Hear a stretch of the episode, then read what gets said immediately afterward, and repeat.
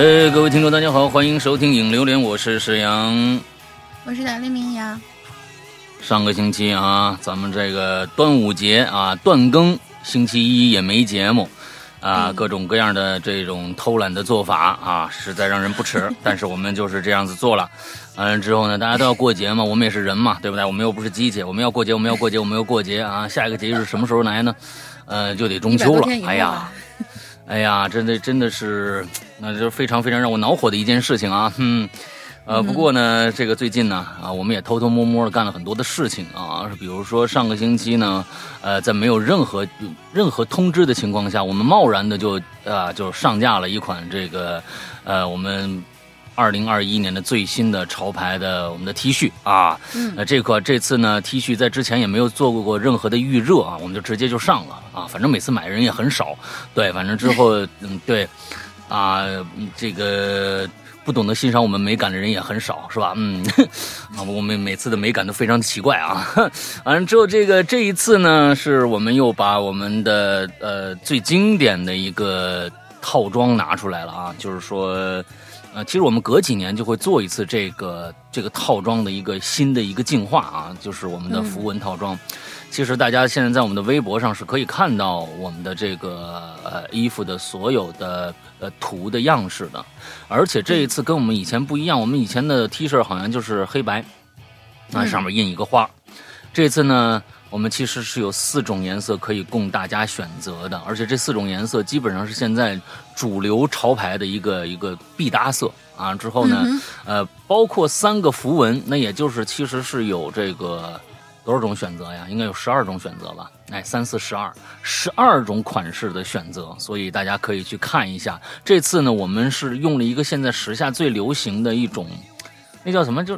就比较相对来说不是那种透亮的颜色的那种脏脏色儿，有很多潮潮牌就要叫脏啊，脏蓝和脏粉，还有一个黑，说不好听点就是脏色，说好听点呢就是莫兰迪色。啊哈，这 嗨，就是饱和度比较低的那种感觉。哎，饱和度比较低的啊，完其实大家穿上就是半透明的啊，你啊，这 没没没没没，不这句话不要听进去啊，这个不是不不是半透明，那是布的啊。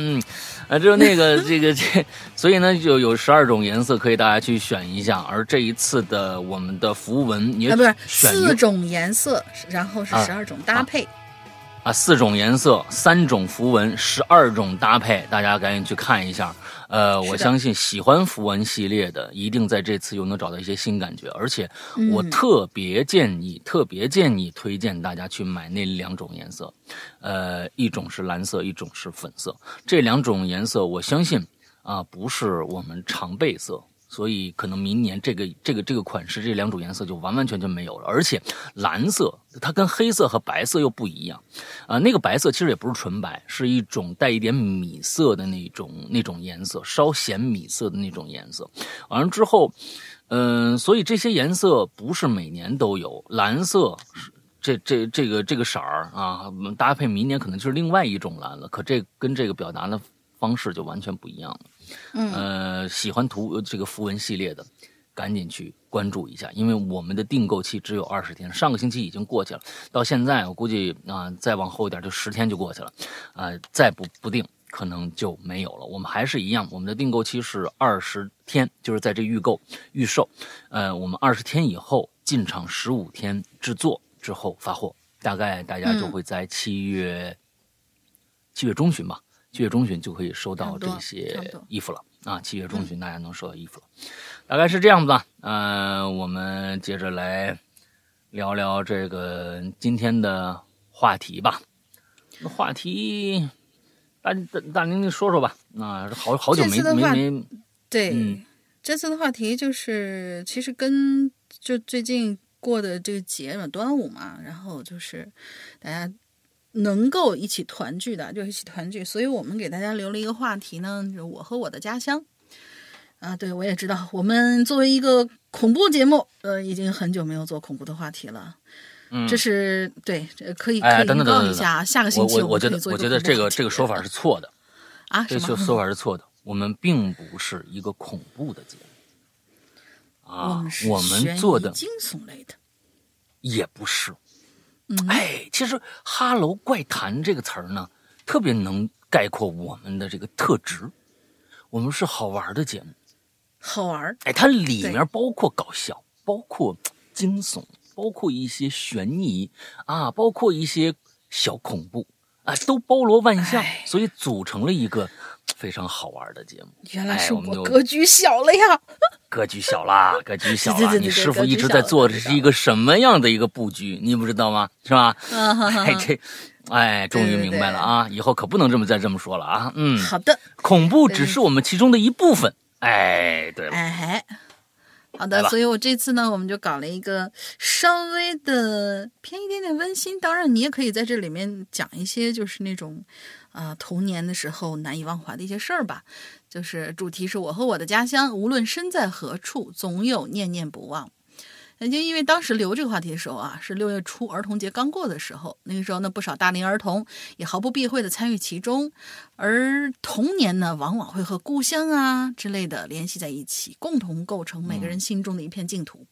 当然了，童年的话题我们之前已经做过了，那么这次我们来聊聊你的家乡，像是当地有名的传说呀，先人口中的一些禁区呀，和玩伴们一起沙雕的时光。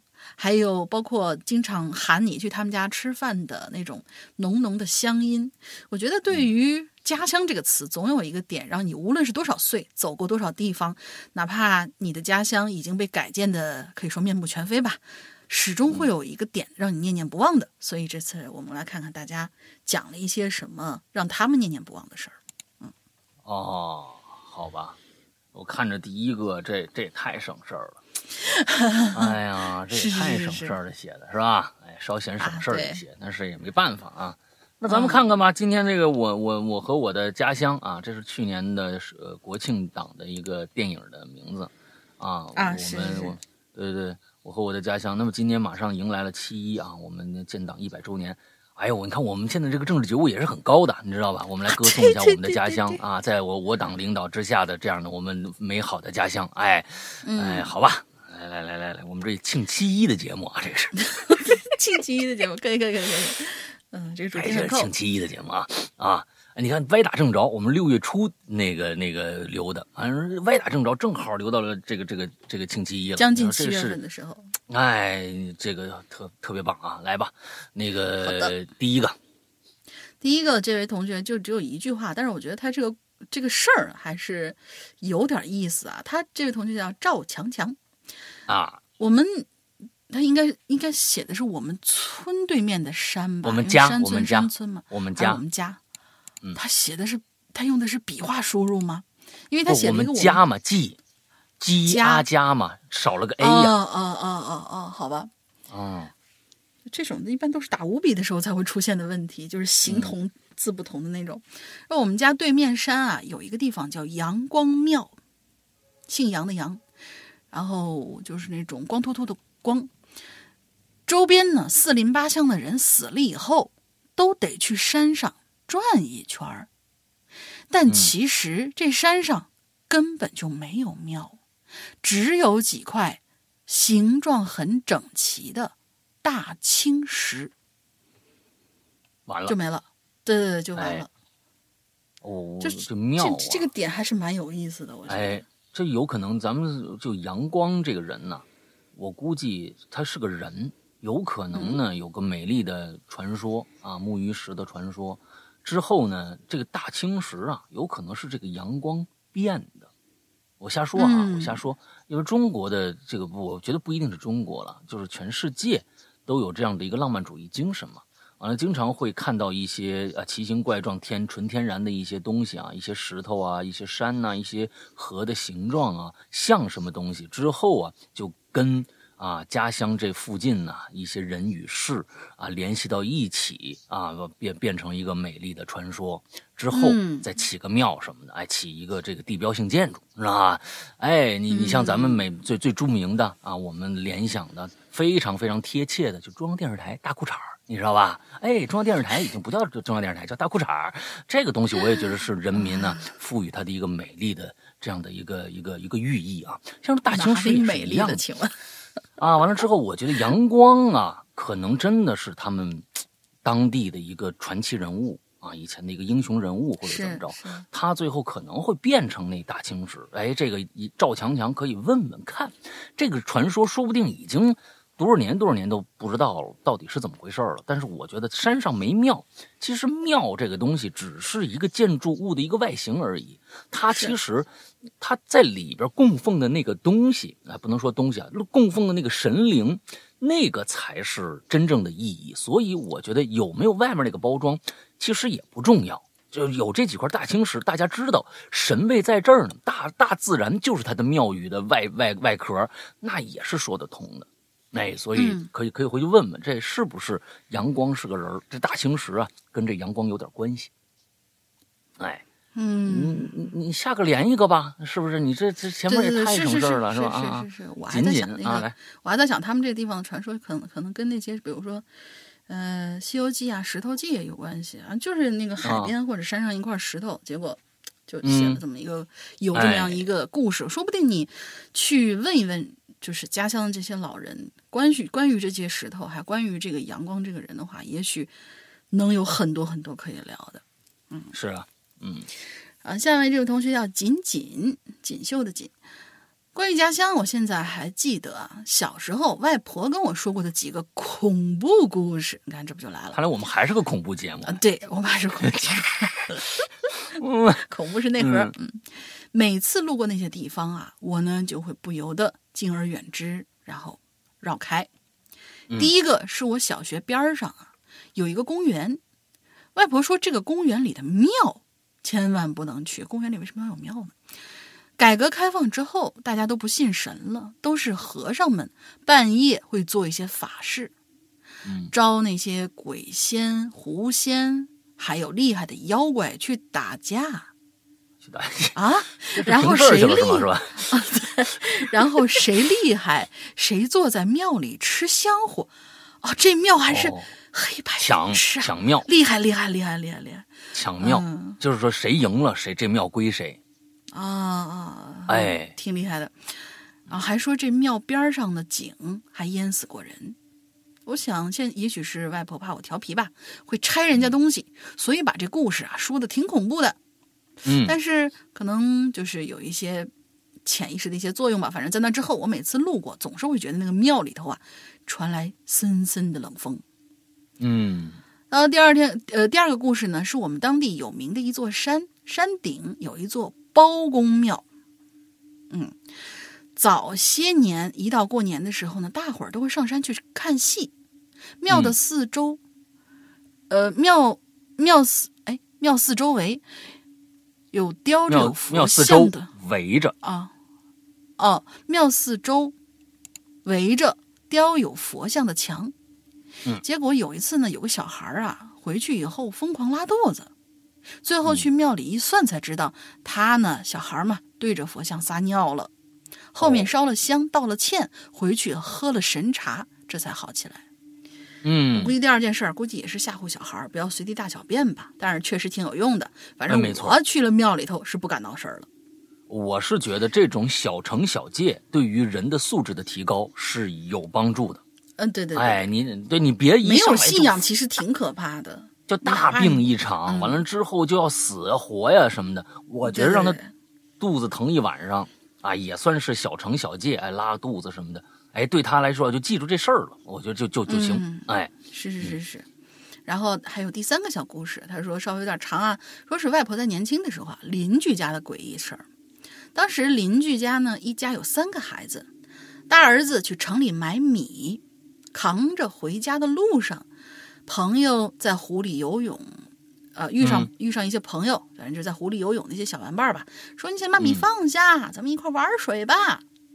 嗯当时呢，二儿子啊已经长到一米九了，水深只淹过他的膝盖，但是他跳进去之后，就再也找不到人了。哦，大伙儿找了一下午，准备放弃，准备回家的时候，就发现这二儿子已经死在了湖边了。这家人哭特别伤心。隔了几年呢，又有了一个小儿子。当小儿子满月的时候啊，就有个道士路过，说他们家儿子啊命里犯水灾，让他一年，让他一岁之前不要碰水，洗澡就干擦就好了。但是当时穷啊，哦，夫妇都要忙着农活，就找找找了个阿姨，但是这阿姨啊不太上心。有一次出去买菜，离开了一段时间，这小孩啊不知为什么就跑到水井边上去玩，拿了水管对着喝水。等到阿姨回家，孩子已经不在了。再之后，这对夫妇又生了一个女儿，隔了几年就搬走了。村里人都说这家肯定是做了孽啦，遭了报应啦，反正各种各样的流言都有吧。我听了故事，却是看着对面的房子，想着这么吓人的事儿就在身边吗？反正不管真假吧，嗯，这些故事直到长大我还都记得呢。嗯嗯，OK，你说说这些啊，这这真的是，哎呀。这就是说遭了报应了，完了之后做了孽了，谁知道呢？啊，希望是是真的是遭了报应，做了孽，就是不不是别别别，这还是咱是希望意外而已吧？就是因为人们好像总觉得这家人啊，怎么？不不是啊？啊，如果真的是做了孽遭了报应，那我觉得是这这个这个，我们我我说的是另外一个观点。如果真的是做了孽，遭了报应，那是该着的，那是该着。如果真的什么都没干，那赶紧搬走吧，那就赶紧搬走。我是我我我是我是这个意思。他是说，罪有应得，那谁那那无所谓啊，罪反正是罪有应得嘛，你该着的。但是如果真不是呢，就真真有一个什么邪神在这儿啊，见着人就往往下拉呢，或者是怎么着的，那我觉得就。就对，好几种说法，赶紧搬走吧。对，好几种。哎，你村里人，其实村里人这就是一个一个一个，我觉得挺不善良的一个地儿啊。我我是觉得这人家是不管是怎么着，如果是不是这一辈子做了孽遭了报应，那上一辈的事儿，那这一辈是多惨啊！完之后还在背后议论说你这是真的是做了孽遭了报应，这家人也是够惨的。我说说实在的，是就是说这真的。那死了俩孩子了，那死了俩孩子了，你这真的是俩男孩这来又来一女孩行吧，赶紧走吧。嗯，哎呀，真是，行吧。那个下一个啊，卡卡西哟，卡卡西，我是觉得这应该是我们当时还在论坛留言的时候，这卡卡西我见过，有这么一个叫卡卡西的。嗯啊，好像好久没来了。那咱看看，石羊龙鳞两位主播好，我的家乡啊是个小村庄。进入村庄呢，有一条唯一的水泥硬化路，啊，就是柏油马路啊，也不不知道多宽吧，啊，水泥硬化路。进入咱们村儿啊，必须经过一个小广场，那这儿呢就成了村子里边的这个社交广场。哎呀，还有什么八卦集散地、相亲平台，嗯，现在多了一个功能，怎么呢？是防疫检查通道。平常农忙的时候啊，小广场，哎，这个晚上啊，就会有很多这个乡里乡亲的呀来纳凉啊、闲聊啊，是吧？村委会呢还播放一些小电影，哈哈，两个人演的那种，特别是夏天啊，还是蛮热闹的哈。我在省会城市工作，只有过年才回老家。照理说呀，回到家了啊，老家了，应该特别的亲切。嗯，可是每次回去，我都有点忐忑。哎，特别是必须经过那个人群密集的小广场的时候，哎呦，我多希望能够隐身呐，是不是？或者是伯伯呀、婶婶呐、叔叔阿姨、爷爷奶奶呀，都看不着我，因为呀，以他们的标准来看。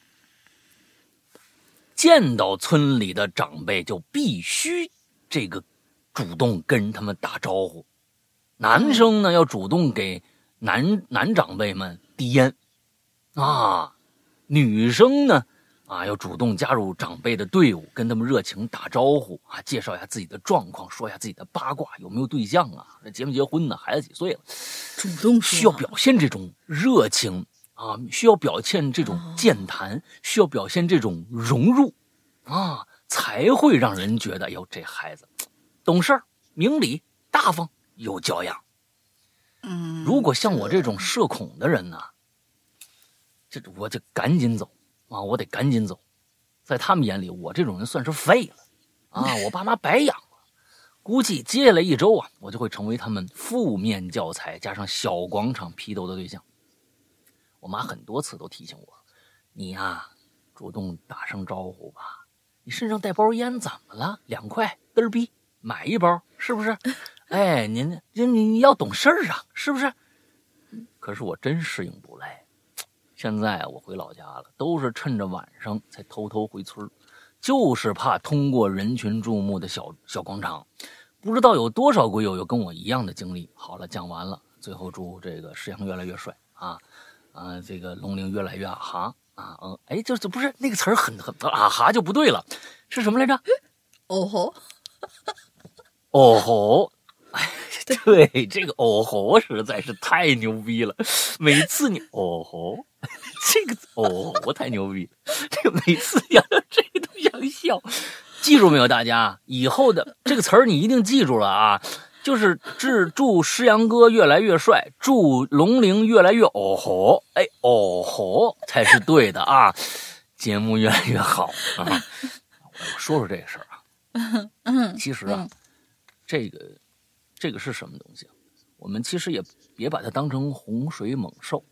嗯，呃，我是认为呢，这其实是两种生活状态的一种集中表现，在乡村子里头啊。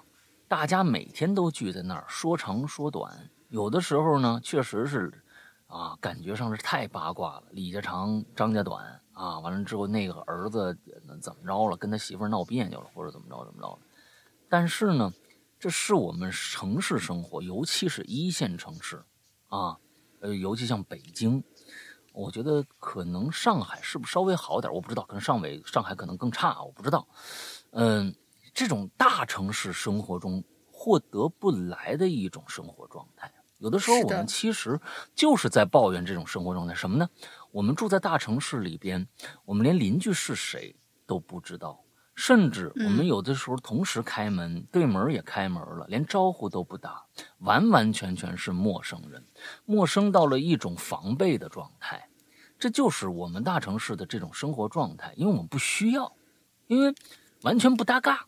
而在村子里边，这种生活是世代延续的，每一家人都认识，甚至一这一村子人都姓一个姓啊，都姓一个姓所以那种生活状态又是一种另外的极端。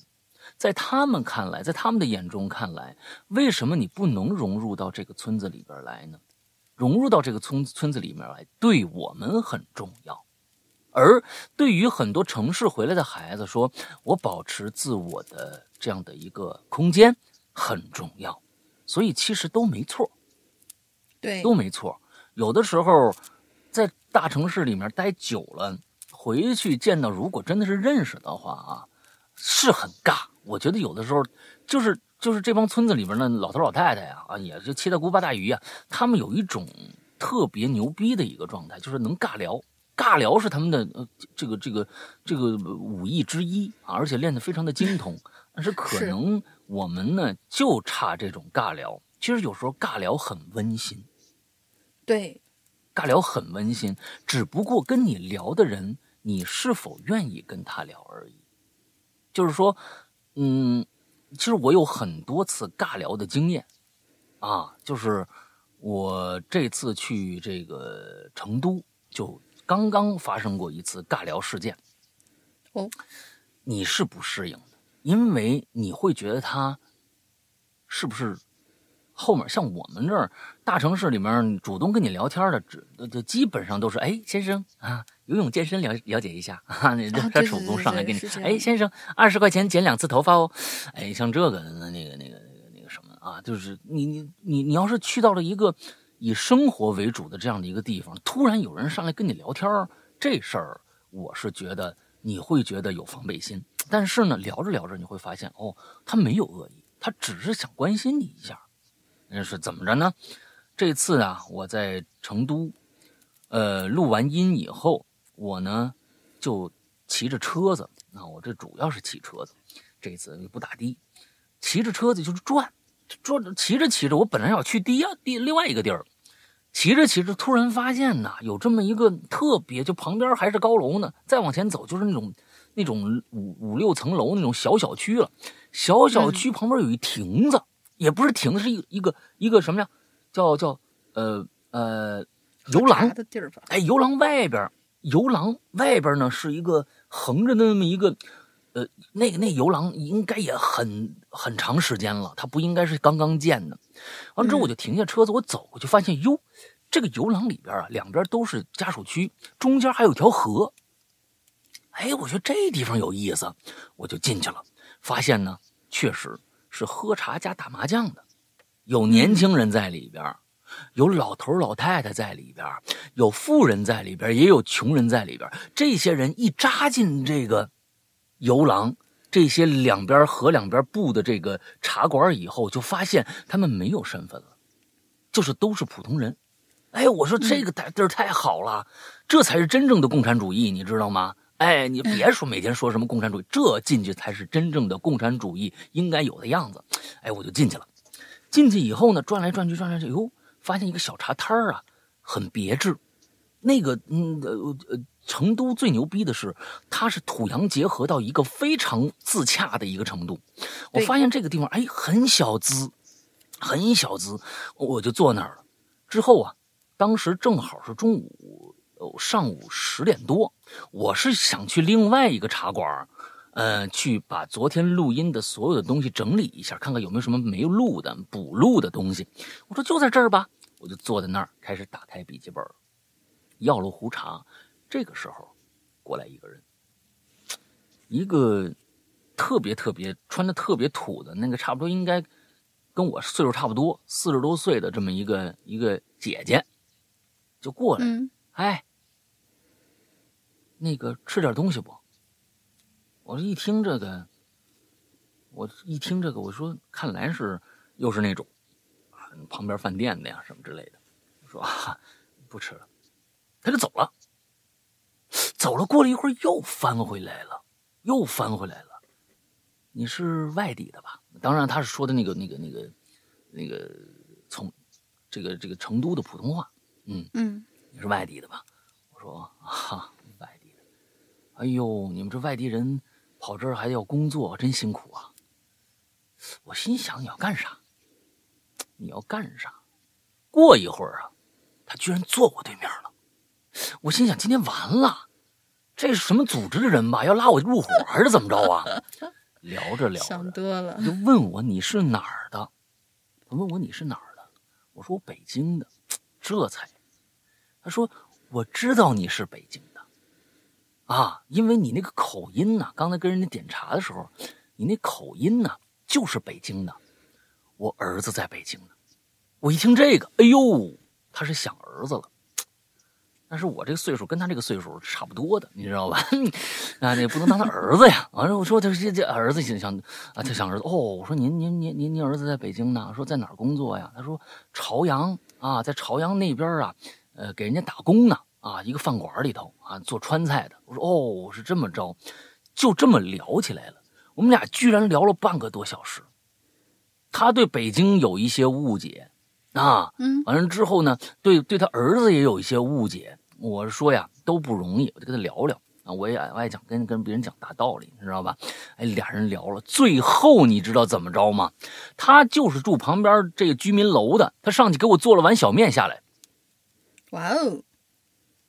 他给我做了一碗小面下来，给我吃。当时我感动坏了，感感动坏了，真的是感动坏了。我说：“哟，让我对这个城市，一个现代化这么高的一个城市啊，在这么一个一个钢筋水泥包裹着的这样的一个长廊里边，居然有这么多的呃奇遇，这是在北京遇不到的。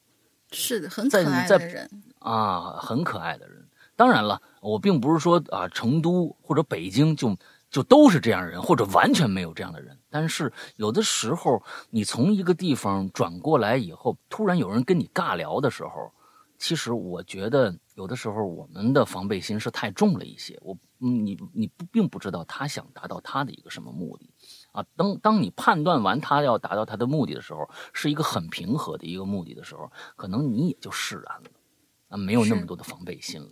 对嗯，行，跟大家分享这个我特别特别让我感动的一个一个故事啊。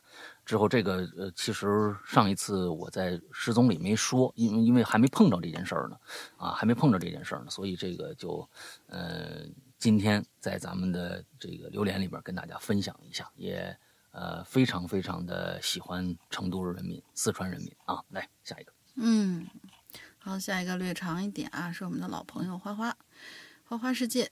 老大，大林好，我是花花。说到家乡呢，就讲讲我的老家潮汕这边的一些习俗。首先呢，下葬习俗啊，我们这是民俗，你你这串到民俗这儿来了吗？或者说是他应该对家乡印象比较深的，就是习俗很多。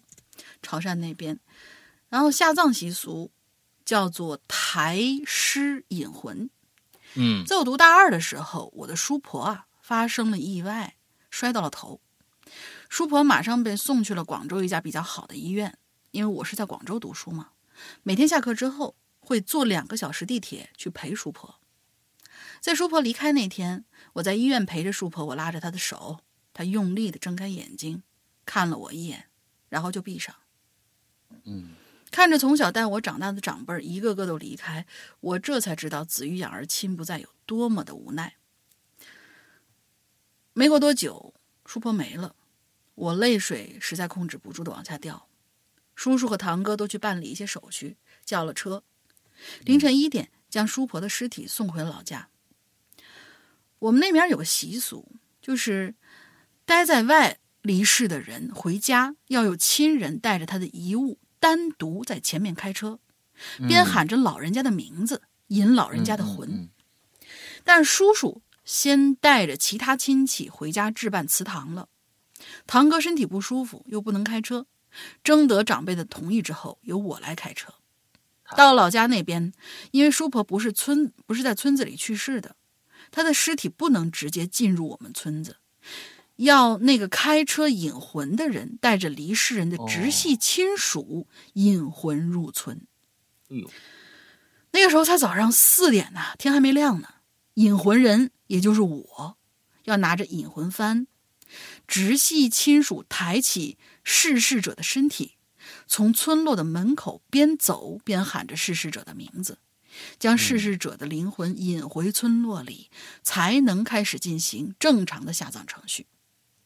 这正常的下葬程序，则是遗体要在祠堂摆放三天，亲属要去江边丢下硬币，这个叫买路财，之后由直系亲属抬呃抬引魂幡。其他亲属抬着棺，将逝世者送去土葬或者火化，之后准备第七天做法事的这一些事情，比如说请法师啊、请洛神呐之类的。嗯嗯。做完法、问完神，基本上就算完成整个送葬仪式了。嗯，我了解到的潮汕的地潮汕地区，好像只有极其偏远的山村才会有这种抬尸引魂的习俗。嗯，那就是说，嗯，不常见，只有偏远的地方才会有吧。然后就是第二件事儿，我的家乡十年一一次的祭祀，去年圣诞节，我家乡举举行了一次，呃，举行了十年一次的祭祀妈祖的活动，哎，上次好像说过是不是这件事儿？好像呃，好像是说过这件，又是另外一个了。哦，说是应该也是同时发生的吧，但是它里面好像有提到的。呃，像之前我们还科普了一下醒狮是什么意思嘛？嗯嗯嗯嗯嗯嗯嗯，好像这次不太一样啊，又又增加了一些内容。看看，他说是进行了一次祭祀妈祖的活动，很热闹、很盛大、很隆重，但是特别的累，我累的腰都直不起来了。祭祀之前准备工作很繁琐，要自己做一些祭祀的糕点，折金丝。这种折金丝呢，是一种纸钱的意思。然后还有一些其他事儿，因为我家族特别大，我们家祭祀了六只猪，六只羊。作为我们家这一辈儿唯一没有结婚的女孩子，没有奶孩子的苦恼，基本上所有的洗洗拖拖的工作，可想而知都是由我以及保姆完成的，巴拉小保姆。而那些男的呢，就去干那些搬搬抬抬的体力活了。这里说一下祭拜的猪哈，一般这个体重至少得两百斤。宰完之后，掏完内脏，不切割，然后整只放在供桌上，四肢张开，嘴巴里还要塞橘子，表示大吉大利。羊的嘴巴里呢要塞苹果，表示平平安安。而且羊要放在猪的身上。祭拜的场地是要通过圣杯问祭拜的地点设在哪儿的。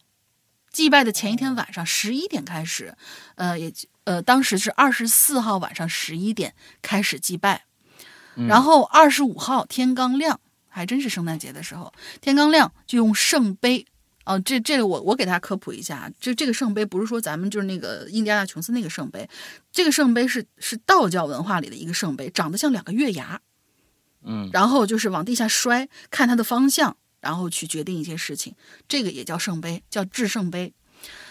然后用圣杯问妈祖烧钱的时间，祭拜完烧掉那些金丝，然后收起来祭品猪啊羊啊什么的，就要开始迎神。就迎接神明，最前面是各个宗族辈分最大的男性的前辈抬着妈祖，后面就是标旗队、锣鼓队、财警、醒狮、莺歌队。呃，醒狮和莺歌队这个之前我们呃他有讲过，对。然后还有潮乐队，我不知道是不是这么念啊，就是潮乐队，呃，是这这三个字，潮乐队等等等等。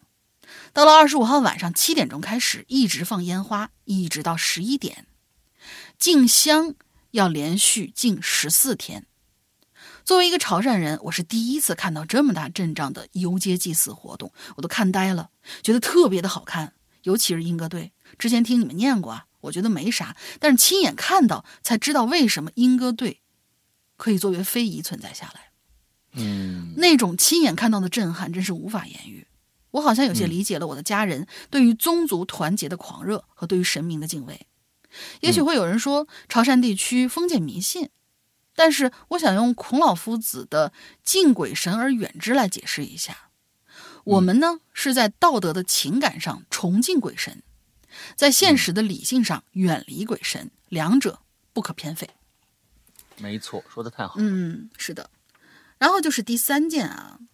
嗯，我的家族的团圆饭今年难得在疫情被控制的情况之下，我们家族还是聚齐了。我们不提倡这事儿啊，嗯，不不要聚集。我们家族聚齐了，年三十儿中午四点左右，我们整个家族要去祠堂祭拜老祖。祭拜完祠堂正厅的祖宗之后，要去偏厅祭拜，不能进入正厅的，哎，要。要去偏厅祭拜那些不能进入正厅的祖先。我听说偏厅是未满五十岁的去世的牌位，而我父亲和哥哥就在偏厅。嗯，呃，我我我没明白，你是说父亲和哥哥已经就是是到那边是祭拜了，还是已经不在了？你没有说清楚。然后六点左右一起在阁楼里吃饭。作为少数几个没结婚的孩子，大额红包啊，真是收到手软呐。当然，清洁也是搞到手软，你这相当于就是对吧？钟点工费，钟点工。对，嗯，聚完餐以后，聚完年三十这一餐，大部分的兄弟姐妹都是在初一、初二就回到了各自发展的城市，小部分到初五才走，破五的那天，而长辈则是过了元宵才走的。啊，我们家真的是很注重这个宗族，即便没有住在一起，年三十这一餐团圆饭也一定要一起吃，隔了两代。我跟我堂叔的孩子依旧都还有联系呢。好啦，关于我的家乡、我的家族一些规矩啊，多到可以码好几层楼，但是怕抄嘛，先写到这儿。老大玲玲得闲饮茶。嗯，我觉得这个好好有意思啊，就是嗯，每次花花写这个民俗的时候，都是我觉得写的都特别特别的有意思，而且是我是觉得真的民俗。呃，这种东西如果保留不下来的话，是中国文化的一个损失。因为世界上的所有的东西都是跟这个文化的发源都是跟民俗。你说，就是这个东西，呃，就就是孔孔子啊，什么这个那个的啊，他们说的话就完全跟民俗没关系吗？当然有关系，很有关系。所以说，所有的一些呃这种思想。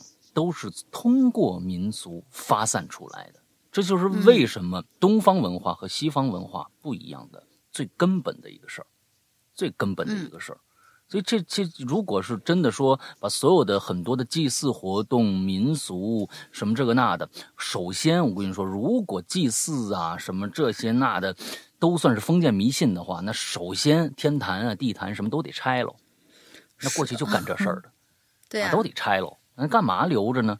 因为就是说有一些人呐，就是把一些呃这个这个条条款这个条条款款呐啊放在这儿不放，他自己根本就不明白什么意思啊。完之后就就在那儿说，这是一个特别特别傻逼的一个一个做法。刚才刚才这个花花说了一句特别特别好，说潮汕地区封建迷信，我们一定要把封建迷信和民俗文化要分开了。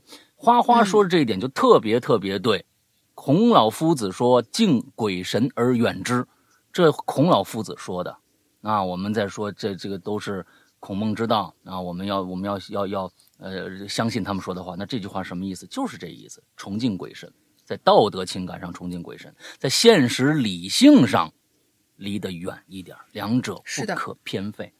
这说的特别好，说的特别好。嗯，好，下一个啊。这个就就来做广告，这个黄子墨，嗯嗯，午休起来把手机丢口袋里，再打开手机界面，惊喜的发现榴莲熟了，赶紧来分一口。哎，我们家那个位于湘潭的这个鹤岭镇，哎呦，湘潭，湘潭特别让我没去过，但是湘潭，呃，有一个东西特别。哎，槟榔不错，这个这个这个我是非常非常喜欢的啊。嗯，儿时的记忆里，鹤岭镇最热闹的地方应该就是文化宫那一带啊。这个文化宫啊，建于上世纪五十年代，当时是苏联专家设计的，或者因为有这个苏联专家在梦矿。有苏苏苏苏联专家在梦矿而建造的，这没说。或因锰是苏联专家来是那块有锰矿，是是是开采开过一个矿，然后就是对，有可能是这意思啊。有可能。嗯嗯嗯嗯，为典型的中西合璧，为典型的中西合璧建筑，大厦的这个轮廓呀和线条是欧派建筑的风格，而那房顶一边呢，呃，一边一个阁楼。铺设的琉璃瓦，分明又是传统的中国元素。连接主楼的是大礼堂，两边呢是娱乐啊、阅览等活动室。远远看去，有如展翅飞翔的鲲鹏。啊，反正这个建筑是非常喜欢的啊。登上楼梯，门前有四个石柱。儿时的我们呢，总喜欢手拉手啊，环抱那个石柱子。仨小朋友可以环抱住它。进入大厅里，映入眼帘的就是六个台球桌。哎呦天哪！大人们呢有有说有笑在打台球，啪的一声巨响啊！紧接着就是白球掉在地上滚动的声音，空气安静一秒，随后爆发出爽朗的大笑。这个今天这个这个黄子墨呀写的有点像我们小时候的这个课文啊，有点有点想写小时候那课文。什么啊？登泰山记啊？什么什么这个那个的，上去看到什么？旁边有一个什么？哎，就特别啪的一声啊，白球滚落在地，空气安静一秒，随后爆发出爽朗的大笑。哎，这个特别像散文啊！穿过中间的两个台球桌啊，哎，把这个电影票递给检票员。他们会打开手电筒看一下几排几座，然后指着一个座位，压低声音告诉你你的座位在那儿呢。看完电影出来，带着咕噜咕噜响的肚子，走到文化宫旁边的花园边上，因为那儿啊有一对老夫妻经营的麻辣烫，尤其在寒冷的冬夜里，围坐在煤炉边上，呼哧呼哧的吃着这麻辣烫，那是那滋味别提多爽了。如果不想吃麻辣烫的话呢？哎，还有油炸的小摊子，我尤其爱吃这个油炸兰花干还有推着小车卖烧烤的黎胖子，那还有一个一众叫卖的什么卤味呀、水果呀、袜子呀、衣服什么的。这文化宫右边啊，还有室外的篮球场，受灌篮高手的这么一个影响，我也喜欢打篮球。但那个时候啊，我们都不太想在那儿打啊？为什么呢？因为总是啊被比我们大的人呢抢了场子。那时候文化宫那儿啊，经常有马戏班子来表演，什么美女蛇呀、花瓶啊啊，小时候啊就挺恐怖的。平时呢，文化宫没这些活动的时候，我就偷偷啊跑到旁边那个花园里的电游室看别人玩啊。别问我为什么不玩，那小屁孩哪来钱呢？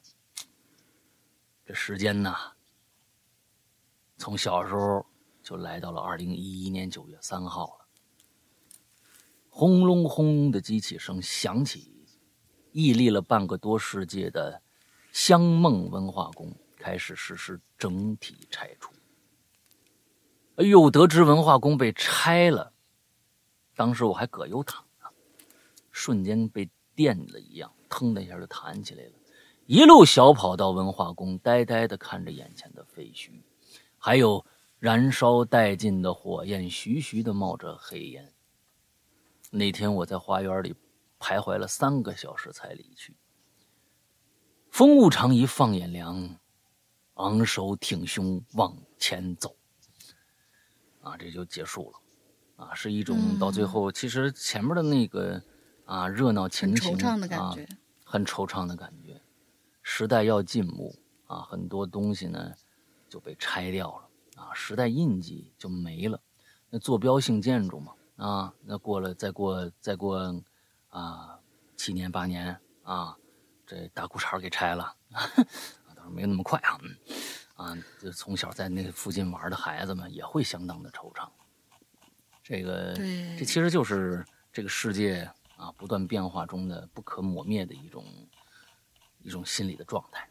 你小时候丢失的东西太多了。你刚才说出来以后，小时候出来以后就能在那边，呃，玩什么台球啊，看着看着吃什么麻辣烫。我小时候，我小时候小学校旁边啊，大礼堂旁边，我们那是个厂矿，大礼堂什么都没有，啊，没卖东西的啊。那时候就是其实还没到那个啊，就是改革开放的，我那小时候，所以呢不允许那卖。但是呢，我们那厂子里面有两个老头老太太，那俩老头老太太其实挺坏的，就挣小孩钱。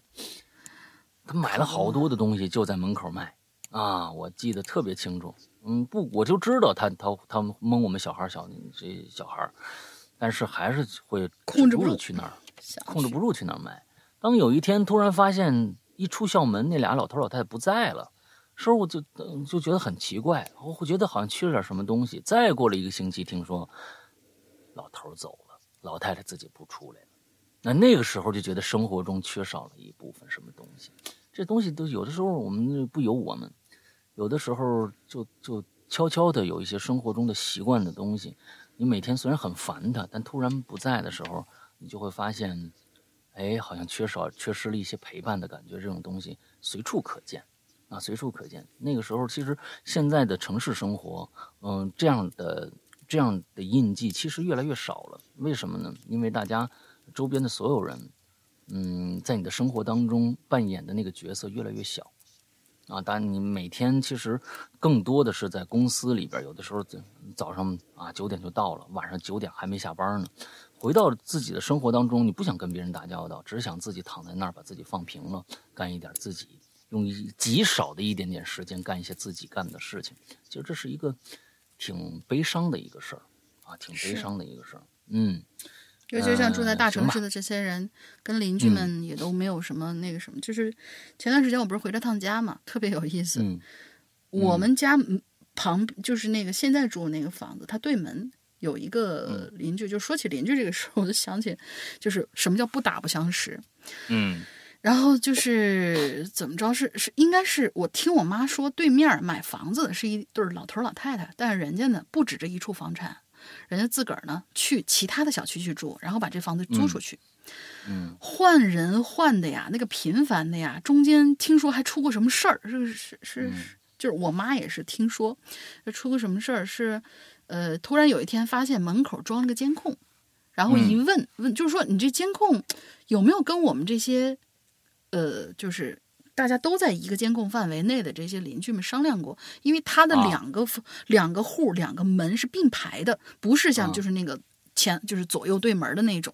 结果嗯他就问了一句，说是这样会不会不方便啊？我们家出去以后，我们家也有隐私啊，那你这一照不就全都照见？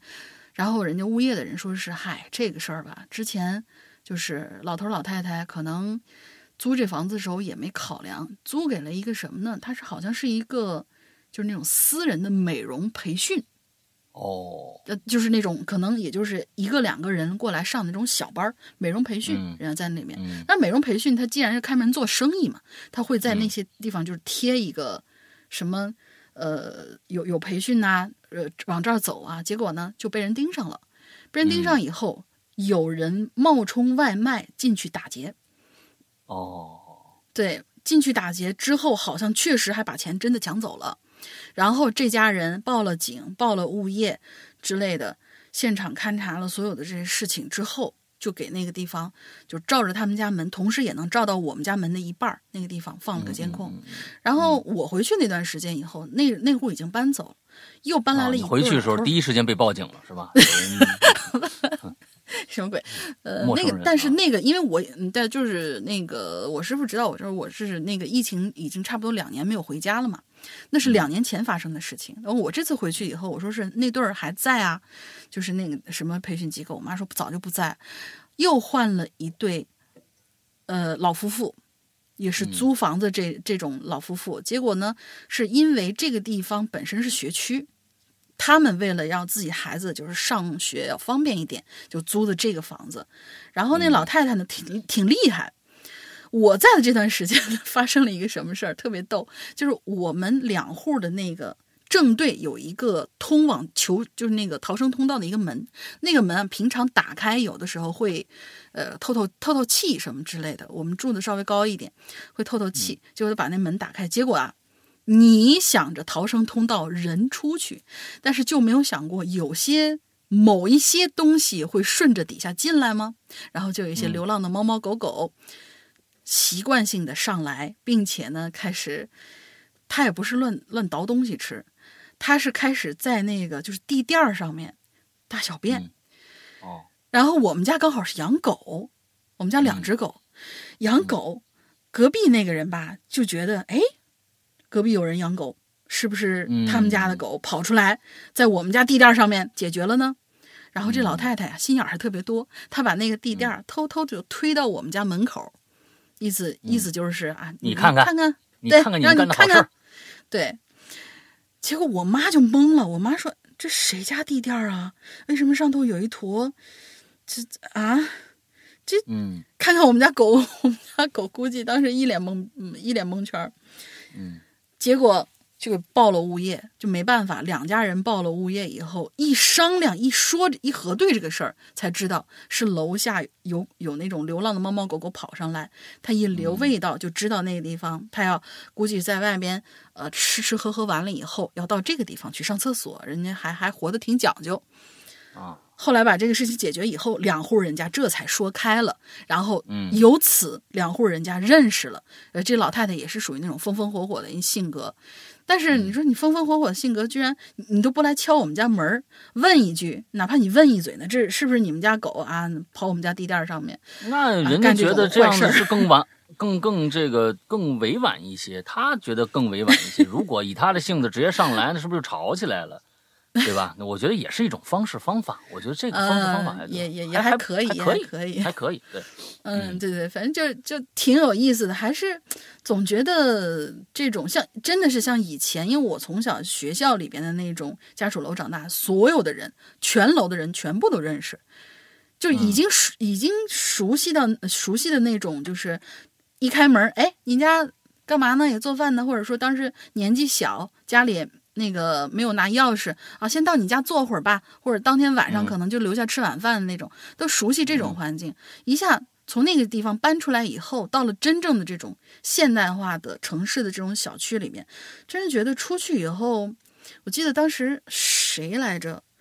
嗯，有有说过这么一句话，就是说还是希希望，就像我们今天开头讲的那个稿子一样，还是希望出去以后有一些互相之间，比如说打打招呼啊，有一些人气的那种感觉，因为他不想每天闭着嘴巴出门，闭着嘴巴回家。他还是希望有一些就是互相之间的那种交流，而不仅仅都是在网上发个微信就可以解决所有的事情。嗯还是想要这种面对面这种交流，还是蛮有意思的。嗯嗯，好吧，再下一个。嗯，下哎，下下下下两个吧，下面嗯这个挺短的。这位同学叫小城市里的小青年。啊，他说：“两位好，我记忆力啊挺差的，童年呢基本上没什么印象了，但是有件事儿记忆犹新，是什么呢？应该是我六七岁儿的年岁啊，在外婆家有这样一个玩伴。有一天，在他爷爷家玩呢，那爷爷院子里，我记得有一个柴火垛，因为外婆家位于山区，人们都有上山捡柴的习惯。嗯在那柴火垛上啊，呃，呃，不知道是这个玩伴儿捡了一个火柴，还不知道是他啊，捡了个火柴，本意是想放炮竹。那小伙伴就问我：“嘿，敢点这炮仗吗？”我说：“这有啥不敢的呀？”然后就擦着了火柴，就没想到他以迅雷不及掩耳盗铃之势，夺过夺过了我手中的火柴，一把就扔到柴火垛里了。我当时就愣了，之后这小伙伴一溜烟就跑了。我靠，我很害怕，于是我就跟着跑，跑着我还回头看，只见那柴火垛很快就冒出了许许的白烟，因为柴火垛下头就是木头啊，上面盖的是稻草啊，妥妥的一个易燃易那啥的大礼包啊，这是。啊当时害怕挨打，也没敢叫大人，而是一股气就跑到了山上，躲进了山上的红薯窖里。啊过了一会儿，隐隐约约听说啊，村子里有人喊救火呀什么的。又过了好久，好像安静下来，没声音了，我们才回去。之后就是晚上，我外婆去拿红薯的时候呢，哦，还没回去，是外婆到晚上拿红薯的时候才发现他们俩在红薯窖里。问说你们怎么在这儿啊？我们说呃馋馋馋了呗，想想想吃红薯，上来，呃就是不是下去上不来了。其实我们是可以上来的，因为那红薯窖旁边挖着有像梯子一样大的小洞，只不过稍微高了一点。我们难免就被外婆给训了一顿。然后出去之后，就听外婆说：“哎呦，这小伙伴爷爷家着火啦，房顶是茅草铺的，差点把房子也给烧喽，幸亏救得及时啊！”吓得我们俩呀，大气不敢出。直到现在，他们都不知道这事儿是我们干的。后来我问过那小伙伴儿，为什么你要把那火柴扔到柴火上面呢？嗯他说我我就想看看它会不会着，那没想到它还真着了。反正希望现在小朋友们都引以为戒，玩火呢也要有大人监督，呃最好别玩啊，大人小孩都逃不过火，更是不要随意放火。哎，好吧，文采不好、语句不通的地方，敬请见谅。最后祝哈喽怪谈长长久久，两位主播身体健康，溜了。太危险了，这个这这个熊孩子，呀！嗯，太恐怖了。对对对这个玩火玩火这件事儿，哎呦，这这这这要是真的是真的要是嗯被家长抓住，这真的往死里打是的，啊！真的是往死里打，这这太恐怖了。嗯，嗯，我下边来吧，我下边来吧，这也你这也算是挺长，跟我那上面也差不多。下面来一啊这叫行印印印什么恶呀？印印明印密印密恶。密。印密。明恶，它底下不是写的有一个，就是底下不是写的叫我名字就好了，因为跟冥冥婚的那个冥是那这字儿念密呀、你要查的话，它念密呀、啊，印好吧，密恶。啊，完它也可能是有个多音字儿吧，不知道是不是？嗯。反正我查的是有念密啊。嗯，山哥，龙玲姐好，我又冒泡了，记得戳哦。嗯，说这个好懵。这里说一下吧，我的名字确实有点不好念，你叫我呃蜜子就好，跟名同音哦。他看来这是个确实是个多音字，跟名同音，名字吧。嗯，看到这些话题我就沉默了。啊，怎么沉默了呢？对于我这个从出生就不在老家的人来说，家乡只是一个名词，虽然憧憬，却很陌生。从小到大回去的次数不超过十次。你看，这个你对家乡啊，这个就稍微的这个这个狭隘了一些，也不是狭隘了一些，理解的不不宽泛。什么叫家乡啊？就是你从小到大生长的地方。如果说是老家，那是你爸爸妈妈的老家，不是你的老家。是，你像我那原籍上，我也不知道为啥，我就跟着那个地方八竿子打不着，就过去那个户口也瞎填。我太爷太奶是那地方的，布宜诺斯艾利斯。对呀，差不多就那么远的一个地方嘛。啊，我太爷太奶是那个地方的，那是哪儿呢？辽宁省开原县，那时候过去是个县，现在是市了。开原市，不是开原就是马大帅。你们看过那个那个那个那个赵本山那个那个电视剧？马大帅就是开原，那个讲的开原那个地儿。哎，我都没回，我从来没回过去过，没回过去过一次。那个，哎呀，我是湖北人，我也没回去过。那那个那个不是家乡。你如果从小就长在北京，啊，你那个老家是河北的啊，或者是湖北的啊，是哪儿的？东北的，那个不是你的家乡，啊，你的家乡就是北京，你是一老北京啊，你不管那个那个是你父母的家乡，哎，哎，他说这个我从小扎根了，应该，嗯嗯嗯嗯，他从小生长的地方啊，就是广东，就算是我半个你，那就是你的家乡。啊，你不能这追根溯源，那好家伙，那不一定从哪儿的哪儿哪儿哪儿去了呢啊！我讲讲这个小故事吧。小时候记忆很模糊，却有一间房我印象深刻。那时啊，我大概四岁左右啊。他那个这个这个，他没讲他的家乡到底是哪儿。他知他说了，他从小生长的地方是广东，但是呢，他没说他的家乡是哪儿。这个你应该说清楚才对呀。啊，小时候记忆很模糊，有一间房我印象深刻。那个时候我大概四岁左右吧。我们住的是一栋二层小楼，啊，就立在一堆高楼中间，比较特殊。嗯，我们家呀在二楼第二间房，第一间呢是是位老爷爷，也算是我的启蒙老师哟。我对他印象最深的就是他，他那一间房的书架和书。我那字儿啊。就是他教的，啊，你的字儿就是他教的，是书法还是说识字儿？这是两个字，两两个意思啊。一楼呢是一对夫妇和他们的双胞胎儿子，大概呀，那个双胞胎儿子大概十五岁了。在那一年暑假的某一天，我的父母啊都去上班了，姐姐呢去上学了，老爷爷回儿子家了，底下的一一家四口也都回老家了啊，就剩你一人了啊。因为我年纪小，父母怕我乱跑，毕竟呢我经常乱跑，哼，就跟我说呀，中午啊他们就回来，然后呢就把我锁家里了。我就在地上安安静静的玩玩具。哎呦，这四岁的孩子能放家里边也是啊。这时候啊，楼里呢已经除了我呀没别人了。过了一会儿，我就听见啊窗户底下有动静，啊。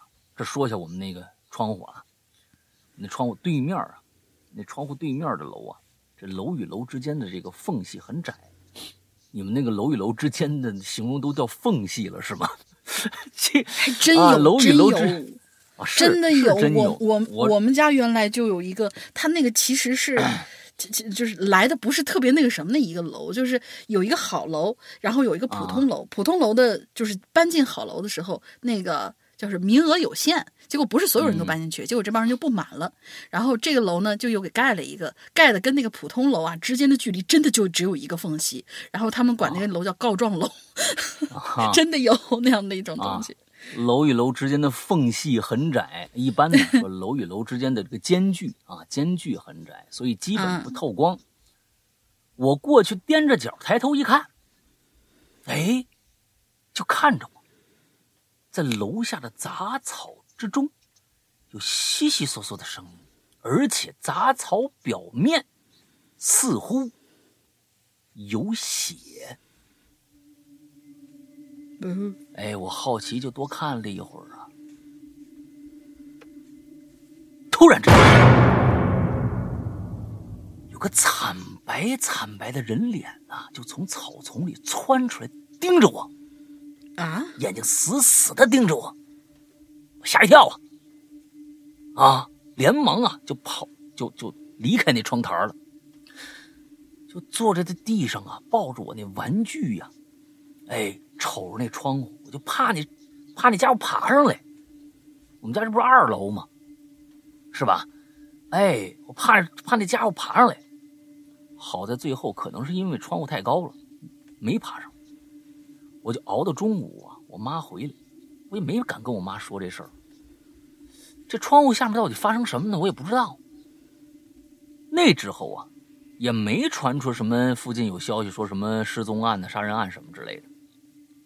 后边几天呢，我也去过那个窗户边上看，也没发现什么异常。所以当时小小的年纪啊，我觉得我眼花了，可能是啊眼花了，就把这事儿啊就就忘了。不过后边不到一个月，楼下的一家人可就迅速的搬走了。之后啊，又不到一个月，老爷爷也搬家了。然后当月下旬，我们家也搬家了。我问妈为什么搬家呀？啊，她只告诉我说这栋楼要拆了。我就哦了一声。现在想想，为什么几家搬家都那么……啊，几家搬家都那么集中，而且我们都搬走之后，那栋楼也没拆，而是呢没多久又住进去新租户了。这事儿我也不知道为什么会记得那么清楚，毕竟当时的我还很小。这栋楼呢到至今都还没拆呢，我现在还能看着它，只是已经荒废了，但是仍然立在一堆高楼之中，感觉这个可以放到怪林里。但是当时没时间写，看到这期话题呀，我又想起这事儿了啊！好了，写完收工。嗯，这个石阳哥、龙玲姐辛苦啊，记得好好休息。我觉得你赶紧问问你爸你妈吧，他说长大了，有什么不能问的？是不是？这太奇怪了啊！这十分的奇怪。那到底是这楼里边发生什么事儿了，还是怎么着了？不知道。嗯，问问吧。是。好，下一个。下一个贼长啊，贼长贼长的一个，贼长。我已经嗯，他他就是说是只念，他说了只念正文的一些部分就行了。我来凑吧凑吧啊，反正是第一段是去掉的，直接进正文。这位同学叫一帆风顺。二零零二年的九月份，我上初中的时候，那时候我家里住在长春市的绿园区，同班里有小伙伴玩特别好。而且我们家住的也不远，俩家也住的不远。我跟他呢也非常喜欢研研究这些灵异事件呐、鬼故事什么的。在这儿，我们就叫他小王八吧。啊啊，确实是小王八，不是那个，我们就叫他小王八，因为他括号里有写啊，就是我们俩其实就是一个老王八，一个小王八。嗯，哦，我们学校，对我们学校每周五放学都在下午三点半。又到了周五了，放学之后，我们俩一起坐着城轨电车回家。上车之后，他神秘兮兮的跟我说：“哎，你知不知道，咱们家那个北边的那个旧竹花园啊，这是一个编的一名字，就旧竹花园玩闹鬼。”我看他贼溜溜那小眼睛，心想他肯定又想讲故事或者去探险。嗯，其实我呢早就听闻这个半封闭的老小区经常有怪事发生，在长春的鬼友们应该都知道，这可谓是长春十大灵异事件之一呢。当年传得沸沸扬扬，甚至还上过报纸呢。这一次我微微一笑，然后故意说：“旧竹花园是吧？怎么了？”我觉得就想钓一钓这小王，让他神秘的告诉我，这样才不会扫他的兴，又能增进友谊。小王呢，像模像样拿手勾住了我的肩膀，小声说：“哪儿啊，常年都有灵异事件发生。哎呀，你都不知道。咱们啊，今天放学早，咱们先去你们家把书包放下，给我爸单位打个电话，就说我在你们家吃晚饭。你呢，也跟你爸妈说一声，在外面玩，咱晚点回家。今天晚上咱俩去探个险呗。”我说：“行啊。”哎。但是咱俩晚饭怎么吃啊？如果在我家吃完晚饭那么晚了，我妈肯定不让咱俩出去玩啊。小王说：“我都想好了，晚饭我请你，咱俩去吃那个美国加州牛肉面。反正就插一句啊，我也不知道美国加州到底有没有这牛肉面。反正这个牛肉面是，有有有。我从小到大就听着美国加州牛肉面。就，就就跟对，就跟那个什么什么兰州拉面的兰州没有兰州拉面一样的感觉。然后呢，我们的这位一帆风顺同学就看着小王兴奋的从兜里掏出五十块钱来。我说：“哟，老铁，可以呀，这事儿你不是蓄谋已久了吧？”他说：“那当然，我连咱俩手电筒都准备好了。”于是下课之后，到了下车之后，到了我们家，他给我爸打完电话，我也写了张字条放在餐桌上。他把全部的书本全都掏出来，书包里只留了两个小手电和一包纸巾。我们俩呢，就只背着一个基本全空的书包，我就下楼了。嗯，到六点多，我们吃那个美国加州牛肉面，出现率这么高，要不就进群密码吧，好不好？反正也不长，呃，不是，反反正那个记忆也挺也挺深刻的，也这么长。嗯，美国加州牛肉面啊，进群密码。吃这个美国加州牛肉面的时候，我就问他，我说你准备怎么去探险呢？小王就说了。说我听我爸说，那小区啊，千万别去玩儿。这地方呢，是一九四八年解放长春的时候一个大出口，好多人爬那卡哨都没出去，就这么被打死了。前些年那小区施工的时候，挖出好些个白骨啊。后来建好之后，住进一些人来，就发现啊，晚上是夜深人静的时候，经常发生一些怪事儿。有住户反映说，我睡着了，本来已经关了电视啦，但是半夜突然又开啦。还有人说，晚上睡睡觉啊，突然就从床上直接摔到地板上了。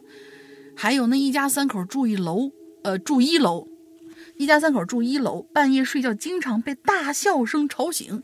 于是男主人很生气呀，提着菜刀就出了门了，寻思谁呀晚上不睡觉跟那打麻将？结果出门以后。看见自己那栋楼没有一个人开着灯，又折回去睡觉。结果没过几分钟，又出现类似大笑的声音。哎，反正就就好多人吧，都有这样莫名其妙的经历。再后来呢，他们还找了一些媒体呀，还有物业，呃，跟这个物业协商解决。反正闹挺大的，还上了报纸呢。就这样呢，没过多久，小区里头的人呐，陆陆续续都搬了。现在入住率也就百分之三十不到。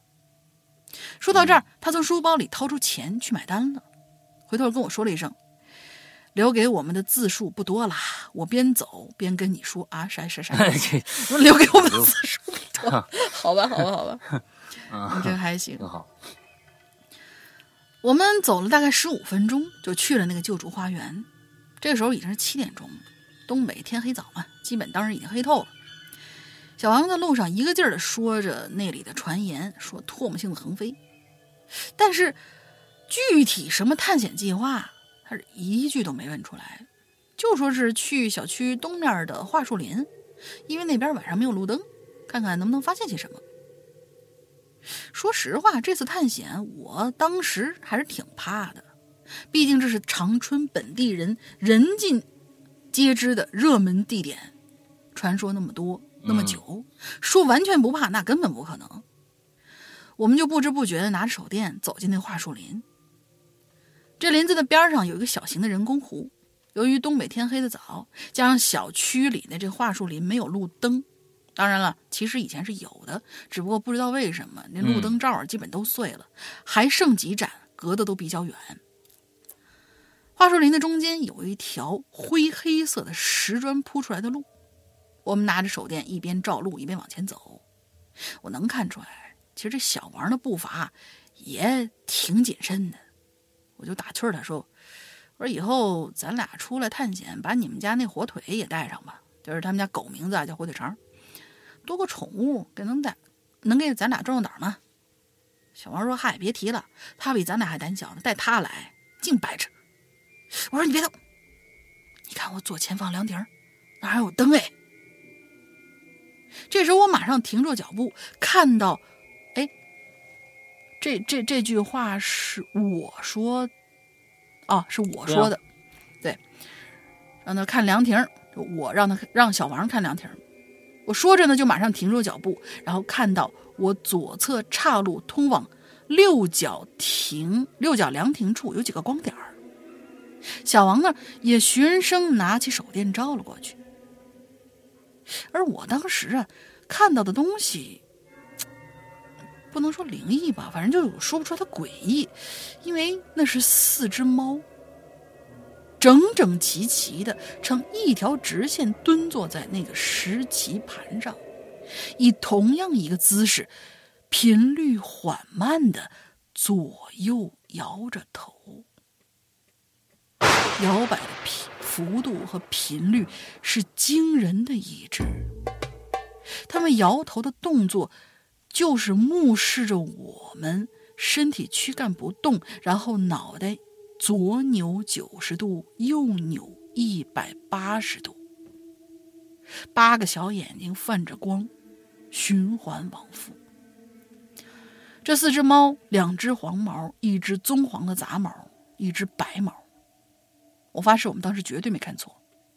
就这样呆立了几秒，突然，我们背后马路边“砰”的一声巨响，吓得小王啊了一声大叫，我们俩拔腿就跑。本来这猫的事儿就已经让我们觉得很奇怪了，这一声巨响又哪儿来的呀？我就拉着他书包狂奔呐，鞋还甩掉了一只。我大喊了一声：“等一下，我鞋！”然后我就扭头捡鞋，这个时候就忍不住又看了一眼那凉亭，发现那四只猫还在那儿诡异的重复扭着头，根本没有被声音吓到。我穿好了鞋，一起回到了小区南门。小王就说了：“刚刚才什么玩意儿？在在树林马路牌炸了，那么响，吓死老子了！我一定要回去看看。”我说：“别别别别别别别！我心脏都惊得跳出来了，双重恐惧啊！咱俩还是绕林子去外头马路边看看啥玩意儿爆炸了吧。”我就跟他又一起绕到小区马路那边，走了十多分钟，这才来到了小区外东边的大马路上。嗨，你们猜是啥？原来是个……卖爆米花的大爷，刚才呢，应该是那压力炉啊，崩了一锅爆米花，吓得我们俩虚惊一场。后来呢，我们俩就各自回家了。但是那四只猫，我们却始终都想不通，这一直就成了我们心里的一个心结了。多年之后，我们俩重聚，聊起这件事儿，他还说呢，当时那几只猫，你说他他们一直盯着咱俩看，我觉得不像。我觉得他们看的不是我们，而是我们脑袋上方的位置。好了，终于写完了。这篇稿子花费了我三点五小时，自行审查三遍，更正错别字，去掉没有必要的标点以及减少字数。那就是想把我的第一次留言给你们，爱你们哟！祝石阳哥少熬夜，身体健康。祝龙鳞妹子，嗯哼，呃，不不不不，呃，工作顺利，身体健康。哎，人到中年越来越啰嗦了，还是希望老大和龙鳞妹子加一下我的微信。我想尽点绵薄之力，送点特产给你们养养嗓子，好给我们多讲好听的故事呀。哦，嗯，这多不好意思啊！这多不好意思，对对对对对。加微信的时候再说吧。啊，咱想想，对对对对对，说说这个故事啊，这个写的非常非常的详细啊。对，呃，这个挺好。这猫啊，你们你们觉得它们是在同时的在摇头，摇头。你们我不知道你们看清楚没有啊？这一点很重要。这个东西我觉得这是很重要的。如果其实我们自己不不不知道，如果我们用视频拍出来的话，就会很恐怖。那么有两种拍摄方法。嗯，第一种拍摄方法。最后，因为我是觉得你们最开始没说清楚的一点是，这四个猫在同时在摇头，相同频率在摇头。那么这里面有个最重要的一点，嗯，他们的眼珠转不转？妈呀，他们的眼珠是随着头在转呢，还是眼珠固定在一个点，头在摇？这是很重要的。那么这两个。可能产生的感受是不一样的。首先，如果四只猫，因为猫啊，它们对动的东西啊啊非常感兴趣。你比如说，现在很多人养猫会拿那个激光笔逗那个猫，是。那么在远处，如果有有一个东西引起了四只猫，那个远处的东西在左右摇摆。那么引起了四只猫的注意，它们在左右摇头。那么有可能是个巧合，但是这四只猫不可能盯着一个地方。左右摇头，那是一个反反猫的一个行为。对，所以这一点上来说，如果说他是看着你们，同时在摇头的话，拍下来是很恐怖的。你说他们的眼珠是不动的，只是是。头在动，嗯，那就绝对是个灵异的事件。那这个太那一只猫还行，一只猫有可能这这猫有病，四只猫同时干这事儿，蹲盯着你们，咱别说盯着头你们头上方吧，就算盯着你们这么干，这事儿也解释不清楚。所以这个很重要啊，这一点很重要啊。那个估计离离着远，嗯，我觉得还有 个重要的点，你说，嗯那个爆爆米花的老大爷肯定声是很大的。嗯猫天生就是敏感的那种个性，这猫它就算再嗯懒，懒在地下，就是咱们经常在那个短视频上面看到那种懒在地下躺着不动的那种猫，你真的是冲它啪嗯拍一下巴掌，它也得起来反应一下周围发生什么事儿。如果说这个时候、嗯一只猫都没有反应，仍然在那儿有频率的、有规律的在那儿摇着头的话，这这不管它看哪儿，这几只猫的行为都是很怪异的，很是很诡异的。嗯嗯嗯，更甭说他什么，比如说他吓了一跳，然后再卧回去，然后再继续跟你在那摇头，根本不可能。嗯，嗯，所以行吧，呃好吧，这个这挺恐怖啊，挺恐怖。嗯，挺恐怖，挺恐怖。好吧，那个我们接下来这个故事呢，嗯、下面接着俩吧。那、这这俩跟你那这那个字数差不多，叫 Car 哦呃，OK OK，Carry King Carry King，我不知道是不是啊，Carry King，我不知道是不是这么念啊。龙玲姐姐、施阳叔叔好啊，嗯，啊行啊，得给我长一辈儿。我是一个潜水好多年的老鬼友了，我记得好像是初一初二的时候啊，在某动物 FM，那那某动物 FM 现在已经没了啊，听到的鬼咒哦凶间，第一次听到这么高质量的恐怖节目，一下就爱上了，到现在已经大一了。我也一直在买会员哦。哎呦我的天哪，你是我的衣食父母啊！你我给你再长一辈儿，嗯。毕竟现在每天晚上都是听着鬼影的节目才能入睡的啊。闲言少叙，进入正题。说到家乡，我妈呀和我都是苗族的啊，所以呢，想起了我在湘西。严格来说呀是我妈的家乡。啊，我我其实是从小在东莞长大的。哎，你你跟上面那那那差不多啊。他一直说他从小在广东长大的，完了之后家乡啊一直没回去几次啊。哎，你这跟那差不多。那那那儿是一个苗村啊，就是他妈的家乡是一个苗村啊，不是嗯这个有点像骂人啊，但是我表达的意思是另外一个意思啊，不是他妈的家乡是个苗村，是他妈的家乡是个苗村，明白吧？哎，众所周知，苗族里有些人呢会下蛊，于是啊，我就问我妈关于那个村子有没有人会下蛊，答案是肯定的。据说在我妈小的时候啊，就有两个老婆婆会下蛊，她们想让谁头疼啊、肚子疼啊，只要在地上啊撒点东西就能做到。而且呢，这种病你找医生治不好，只有会下蛊的这个老婆婆能治。村子里小孩都怕怕他们俩人啊，他俩呢住那地方啊也破，年纪也大了，还没后代。一般这村子里人呢生病啊，都会买些东西找这俩老婆子看病，再送点钱。可惜呢，他们俩也没什么后代啊，如今也去世了，房子也被拆了。不然呢，我指定啊叫着我妈呀，一起去看看，长长知识。哈哈，行了，祝这个玲姐越来越嗯啊，越越，哎，我又忘了什么什么东西来着？哦吼，越哦哦哦吼啊，越哦吼啊！祝沈阳哥 越来越帅。啊，鬼影手是长虹啊，这个哦吼啊，不能我说，因为是这个龙鳞说出来有别有一番滋味儿。哦吼，啊什么呀祝龙鳞越来越哦吼啊！理科生文采一般，请见谅。我妈也没说什么具体的故事给我，顺口问一下，那个秘藏和屌丝道士以后还会有吗？不，不会有了啊，不会有了。不会有了那 亲，拜拜。嗯，真的好喜欢这俩爽文故事，不会有了 啊，不会有了。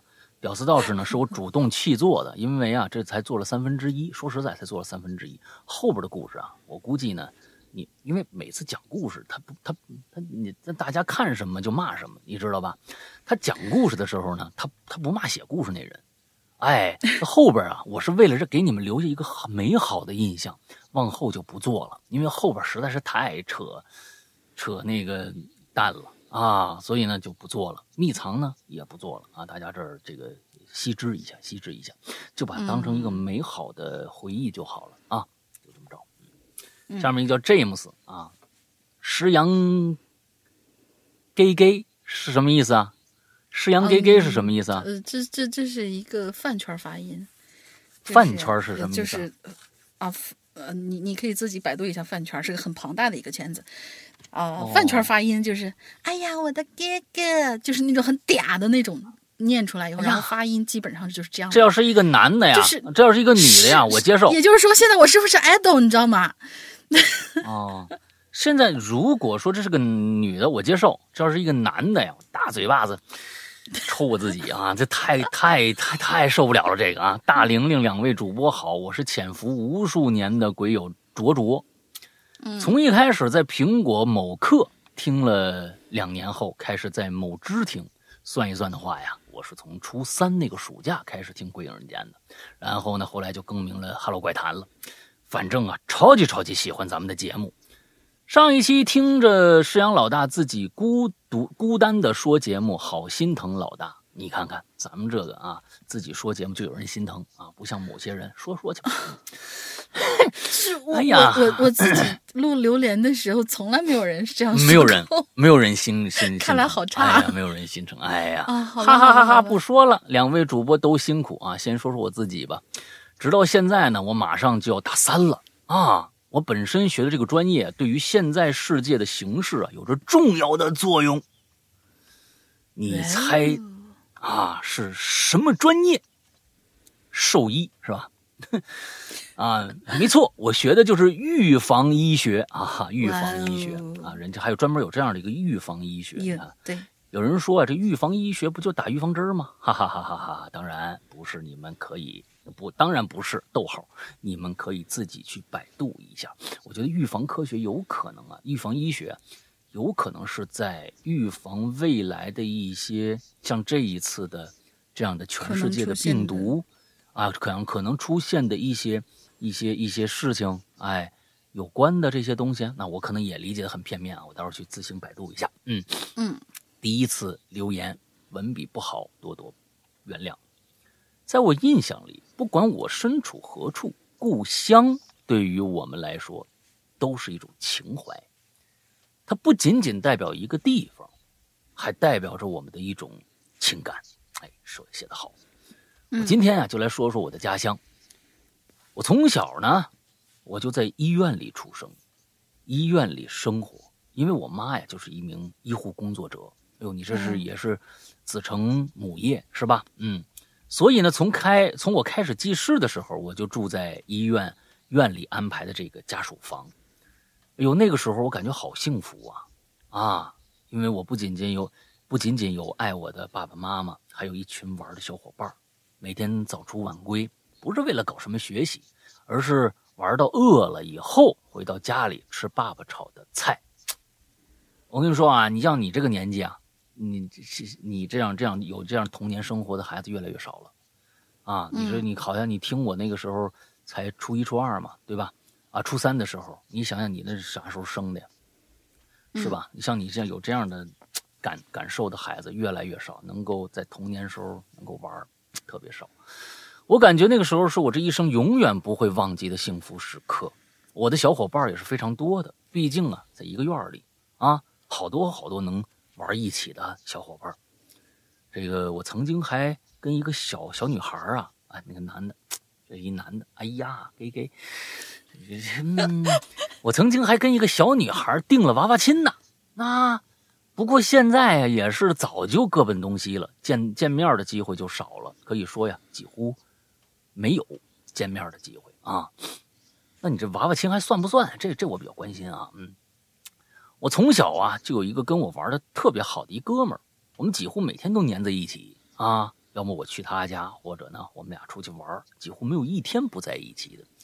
他属于那种喜欢欺负人、喜欢和别人开玩笑的孩子啊，也就是其实比较调皮啊，比较爱开玩笑这么一孩子。而我呢，属于那种非常老实、随和的小朋友。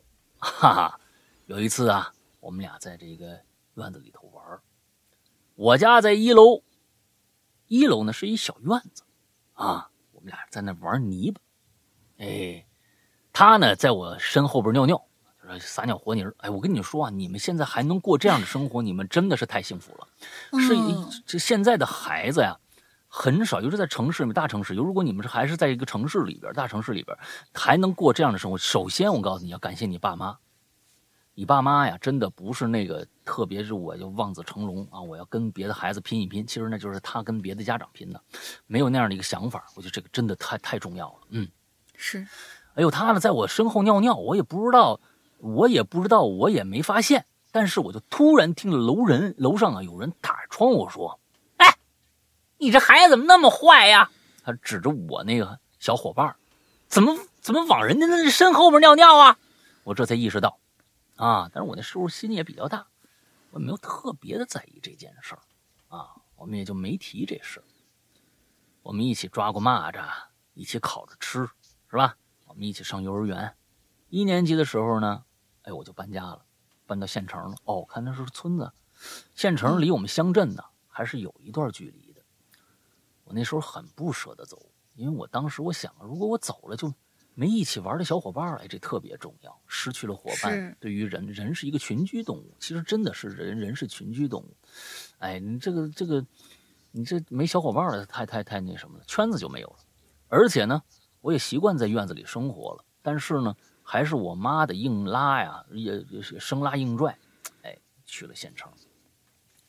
从二年级开始，从那一天开始，我我就每天开始问我妈啊，就是我那小小小小小伙伴叫牛一号，姓牛啊，牛一号什么时候来咱们县城上课呀？我每天每天问我妈，就说快了快了，就是骗嘛，是吧？那我就相信了呀，我也坚信他一定会来。我就开始了漫长的等待生涯，从二年级等到五年级，三年就过去了，但仍然不觉得漫长，因为我心里一直觉得他一定会来，我一定会等到。那这是个悲伤的故事啊！直到有这么一天，我妈告诉我说：“跟你说件事儿啊，牛一号溺水了，捞上来时候啊。”全身都肿了，整个脸都是青的。哎呦，我当时啊，整个人就懵那儿了，感觉整个人就崩了，啊！就在那一瞬间，真的，我我反应不过来，我反应不过来，我是该哭啊，我还是该怎么着啊？噌的时候，我就跑出家去，要跑回家了啊！跑回家了，回到我床上，我也说不出话来。我也哭不出来，可心里边啊，就就是那么难受。心里一直在问：说为什么呀？啊，为什么等这么长时间？为什么呀？过了好久，我才反应过来，我我真的不敢相信，我失去了自己最最最最要好的朋友。我再也见不着我这最最要好的朋友，将来也见不着。啊，不管我有没有再回到那个院子里，我都不会再见着他，而他也永远不会来上学了。所以说，童话都是骗人的嘛。现实中，没有人可以起死回生。哎呦，有那么一次啊，我妈带我回到那个我和我。我那个小伙伴曾经一起生活过、玩耍过的地方，我是真控制不住。虽然十年过去了，但是真没忍住。我就坐在我们十年前经常坐的那个秋千上，那秋千的样子没变，之前所有的东西都没变，变的只有你。你不在身边了，你不再和我说说笑笑，没有了你。我那一瞬间就感觉到各种各样的感受。我就坐在那秋千上哭了，哭得稀里哗啦。当时身边没有人，周围一个人都没有。我相信他也不在附近，他或许已经走了，他或许，他或许也没在想我，但是我真的好想他。感谢主播，我的故事完了。祝石阳老大越来越帅，大玲玲越来越火。祝《哈喽怪谈》越来越好。哎呦，对于一件不可得的事情，对于一件朝思月日想的一件事情，那种感受，我真的是非常非常的理解。我相信每一个人在这一生中啊，或多或少都遇到过相同类似的事情，只不过程度不一样罢了。啊，那种感受真的是撕心裂肺啊，撕心裂肺。坐在，嗯，这。周围一个人都没有，我相信，即使周围坐满了人，那个时候的情感也不受你的控制，也会一下子就哭出来，啊，一下子就哭出来。嗯，这种事情在人生中越少越好，啊，越少越好。祝大家都有，呃，这个心想事成吧。嗯，就是有的时候我们宁可，我们宁可可能大家就跟他的那个相订果娃娃亲那个小姑娘一样。大家可能呃互相没再联系了，但是你知道他在他的世界里活得很好，你在你的世界里活得很好，也蛮好的。但是最怕就是这种，就是突然有一下知道你一点盼头都没有的这种感觉，是最最难受的。嗯，哎，不过说起这个来了，那个呃，这个这卡叫什么来着啊？James 啊，James，你你你联系一下那娃娃亲吧。啊，联系一下，联系一下。哦，我觉得联系一下，这个这个说不定呢，是吧？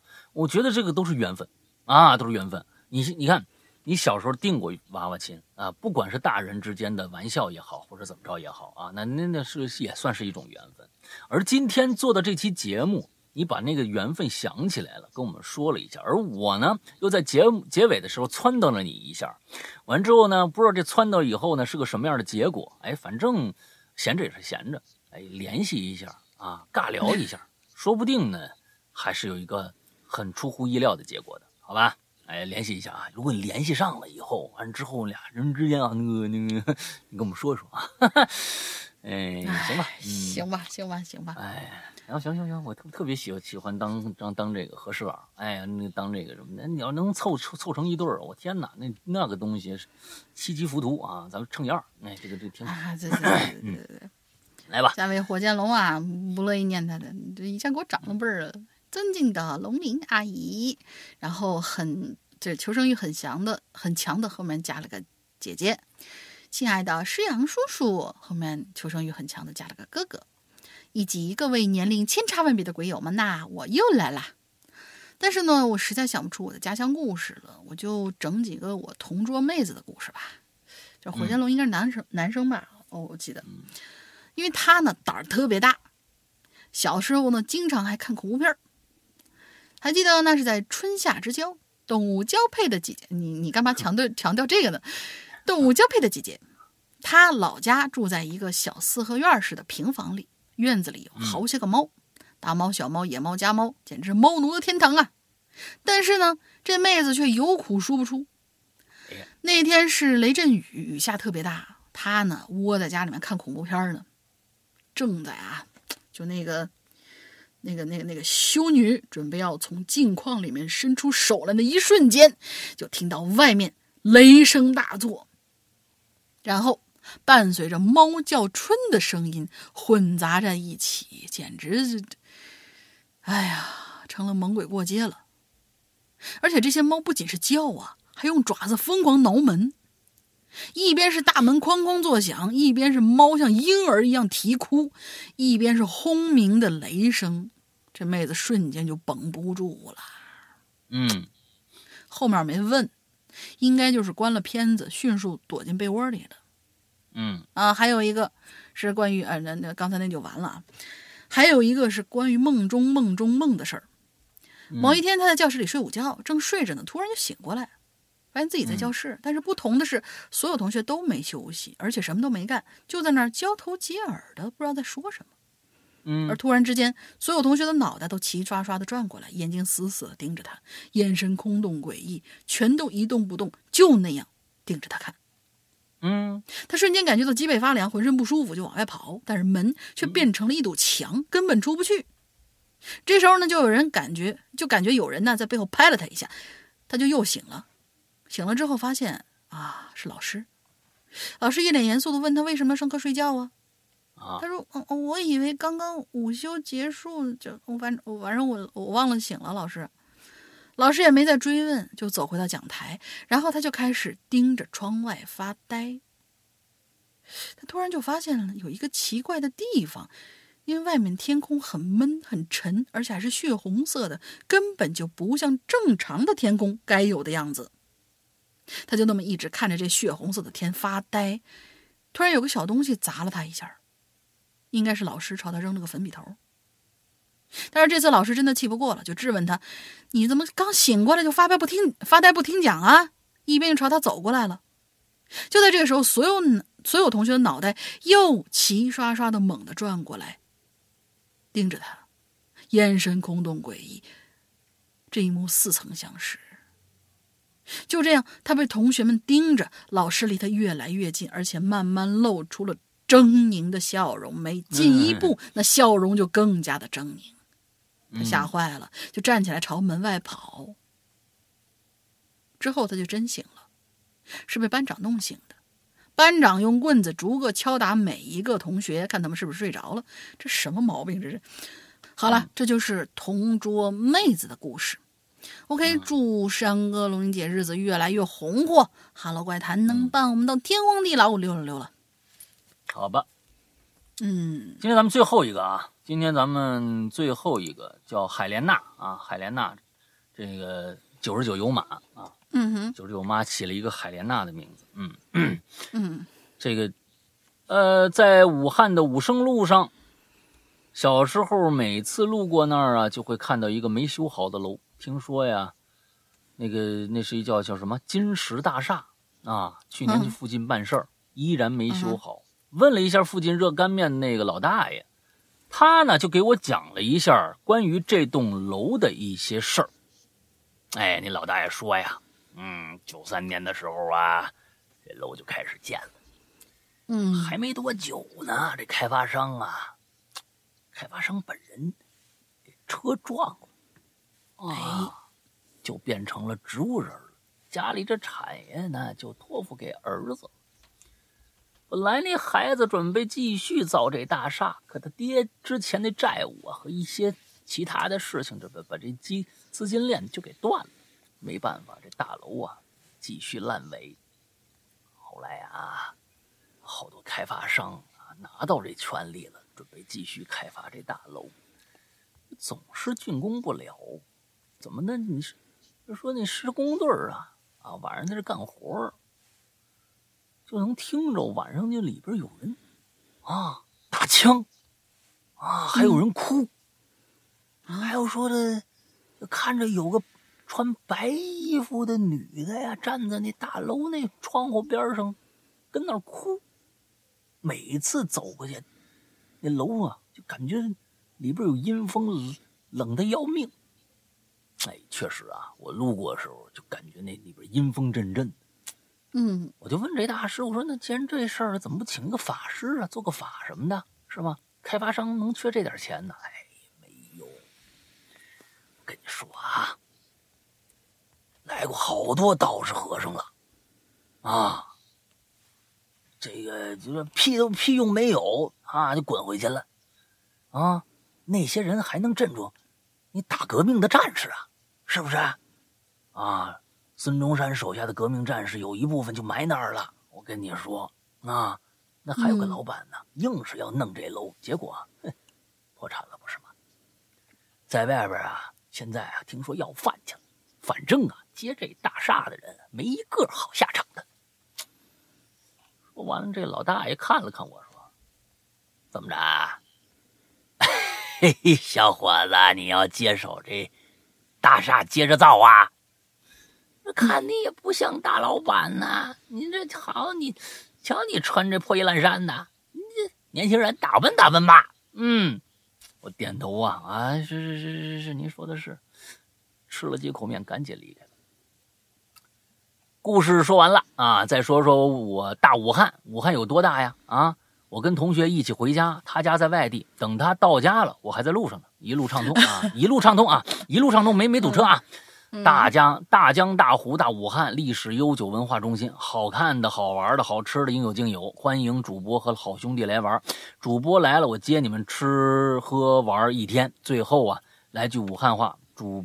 主播播讲扎实，人又灵性，蛮有板眼，呃，都是些狠拐子啊！在下九十九有马，下次再见。你这人呐，我跟你说啊，你还是不够透彻，你知道吧？什么叫主播来了，我接你们吃喝玩乐一天啊？一天够吗？大武汉大成那样的一天够吗？是不是啊？怎么着也多两天。武汉我一直想去啊，没去过。湖北湖北省我就没进去过。湖北省，这是我唯有几个省份啊，江西、湖北，就那一圈江西、湖北、安徽，我没去过啊。这几个城，这几个省我都没去过。呃，想一想啊，这个还是得赶紧去一去啊。那这个有生之年吧，嗯，啊，这个啊，九十九有马，听说你在那边混的也挺不错的。你是都要买楼了，是不是啊？到时候啊，要是我真去的话，那见面的时候穿的好一点，别就穿一破破黑衣服啊。好了，今天的所有的节目，咱们咱咱故事就讲讲到这儿。下一星期啊，还有一期的节目，就是这个主题啊。再下一次的话题呢，我们就留要留一些狠的了。对，要留一些狠的了。其实这个呃，下一周我们可能就要开新帖了。下一周我们要开新帖了，所以大家注意一下下周啊的榴莲的帖子啊，呃，怎么怎么去怎么去留言，在这这再说一下，呃，你们先关注一下我们的公众号，叫做哈喽怪谈，我们的公众号关注了以后，左下角就有一个榴莲那么一个标志，点开榴莲有一个本期榴莲，点进去一看，如果下面那留言的那个那个那个那个。点按那个留言的那还能点的话，就说明你还能留言。如果点不了了，就说明我们已经分帖了，封帖了，留着的人太多了，这一期话题就赶不上了，只能赶下一期了，好吧？大家注意一下啊，大家注意一下。OK，嗯。那么刚才咱们在这个我们很贼的在这个节目中间已经把这个进群密码啊已经留过了，在这就不不赘述了啊。完了之后呢，我们来说一下我们的这个呃这个会员。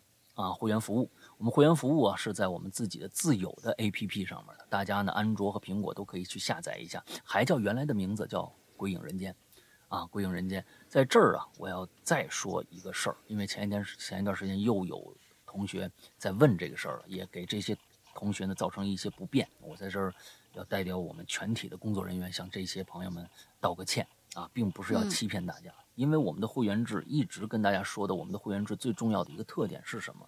就是，呃，如果你买了一年会员，你接下来不想买了，但是在这一年期间，你所有听到的节目永远是属于你的，你永远可以听下去。但是新的节目你就听不到了，这是我们的一个一个呃一个宗旨啊，让大家别像以前的那些会员，你要只要买了会员，你才能听。你买不了会员了，完你不是会员了，那些东西又封起来了。我们的苹果 APP 一直是这样的，但是我们的安卓真的是，呃，非常非常的漫长坎坷啊，非常的漫长坎坷。呃，换了好多的工程师，也换了换了两三个主理人，在这样的一个一个情况之下，APP 一直有一些。现在是总算是收收听什么的没什么问题了，但是一直有一个问题，安卓用户有一个问题，安卓如果第二年、第三年接着续费的朋友是发现不了这个问题的，但是如果停止到你你的你的会员期过了以后，一直没有解决这样的一个问题，就是就是你到了那个期限以后，就自动就封上了，就封上了，就是这个。呃，A P P 以前你购买过那一年的节目就看不到了，这跟我们的宣传和我们的理念是完完全全背道而驰的。最开始我们是不知道的，作为我来说，我因为不懂 A P P，是因为过了两年，有朋友不续费了，才发现了这个问题。哎，我以前的节目怎么听不到了？结果在那段时间里边，我们的上一个主理人啊，他这里边也非常非常的复杂，就一直修复不了这个问题，一一直修复不了这个问题，所以到现在这个问题还在修复当中。呃，应该在近期就会有一个答复了呀，有一个答案了。因为，呃，我们现在跟大家说一下，其实有很多人啊说，不就几行代码的事儿吗？不是几行代码的事儿，因为我们的会员专辑涉及到了一个非常复杂的一个会员逻辑，因为这里边谁能听，谁不能听，什么节目能听，什么节目不能听，有一个非常复杂的逻辑在里边。而在当年，也就是说，是我们上一个。主最开始我们做苹果 APP 的主理人走掉了，因为他的这不是他放弃了，而是他们家里边的一些特殊原因，他必须放弃掉这个。当时他也很不好意思。我们又找了一波人，这波人在接接下来在在做的当中，对我们的 APP 其实他那个会员逻辑，因为苹果他们也在做，为什么苹果的新版一直没上？就是他对这个逻辑一直没搞懂。啊，一直没搞懂，他自己也有他自己的事儿忙，所以呢，我以为他搞懂了，但他也不来跟我沟通，所以这件事情造成了很多很多的 bug，会员上逻辑上的 bug，到他他也不干了，他也要走了。这个时候我又回去求一直跟我合作苹果 APP 的那个那个同学，他说我欠你的人情，这我真的是要要感谢一下。所以现在新的苹果版本和安卓版本都是一个人。呃，加上另外一个，还有一个上一次留下来的，我觉得还是比较尽职尽责的那么一个安卓工程师吧。他那个安卓工程师也换了好多个了。哎呦这里边的，这我这说这故事，我能给你们说俩小时。这里边啊，看上去特别简单，那得有钱呢，咱没钱啊。关键是，真的是靠着以前的一些朋友，靠着鬼友，把这件事儿，咱们两个 A P P 一直坚持到今天，所以。就剩两个人在做这个事儿了。如果大家是有的是写代码的，你们就知道这里面的工作量有多大。这里面工作量非常非常的大，而且他们呢是靠业余时间在干干咱们这个事儿的。因为咱们这也没真没多少钱，咱们真没多少钱，全是靠着说实在的，就是靠着情面和理想在干这件事情。所以大家呢，呃，用 APP，尤其安卓朋友，安卓的，如果你定了一年。哎，觉得我们这个这个呃 A P P 不值得再定下去了啊！完了之后停下来，也发现过去那节目也都听不了了，请再等等，这个是我们欠你的啊！一定会过几天这 A P P 你更新一下就能打开过去的所有的节目了。所以在这儿我先要跟所有的安卓的朋友不续继续续费了，当然这是非常小部分的一部分人啊，不不继续续费了啊！我们这个那还大部分人，我们觉得我们的。会员制的粘着力还是非常非常高的，我们也听了很多给我们留言的朋友，都是在连续的每年都在这个啊，在在在在购买我们的会员，所以这个在这儿要跟那些安卓的不续费的朋友先说一声抱歉，放心，一定会把你们的节目还给你的，好吧？哎，这先说说清楚，嗯之后呃再接着说我们的 A P P，A P P 刚才说了，安卓和苹果都能下，那么在这儿呢，一定记得，尤其安卓朋友。安卓朋友，你上你手机自带的商城先搜一下有没有《鬼影人间》，没有的话，你们去下一个叫做豌豆荚的这么一个应用商城。豌豆荚应用商城下载以后，之后你在里边就能搜到我们《鬼影人间》了。那是我们官方发布的，所以一定记住，千万别随便搜一个，在网上搜一个《鬼影人间》就下了，因为可能是很老的版本，里边安卓的问题可能更多。一定下载最新版本，好吧？最新版本下载以后，呃呃。里边呢是两个区域，一个呢你注册了以后就能有一些，比如说我们的榴莲，还有我们的奇了怪了，都在里边有，你都能免费的听，也有一些免费的故事可以听，还有一些单独售卖的一些单个的故事，你也可以啊去购买。这是一个普通的外边的一个一个专区，有一部分的啊节目啊免费的呀、收费的呀节目，还有一个底下有个专门的一个叫会员专区的那么一个专区，你点开以后，这个专区是需要购买年费。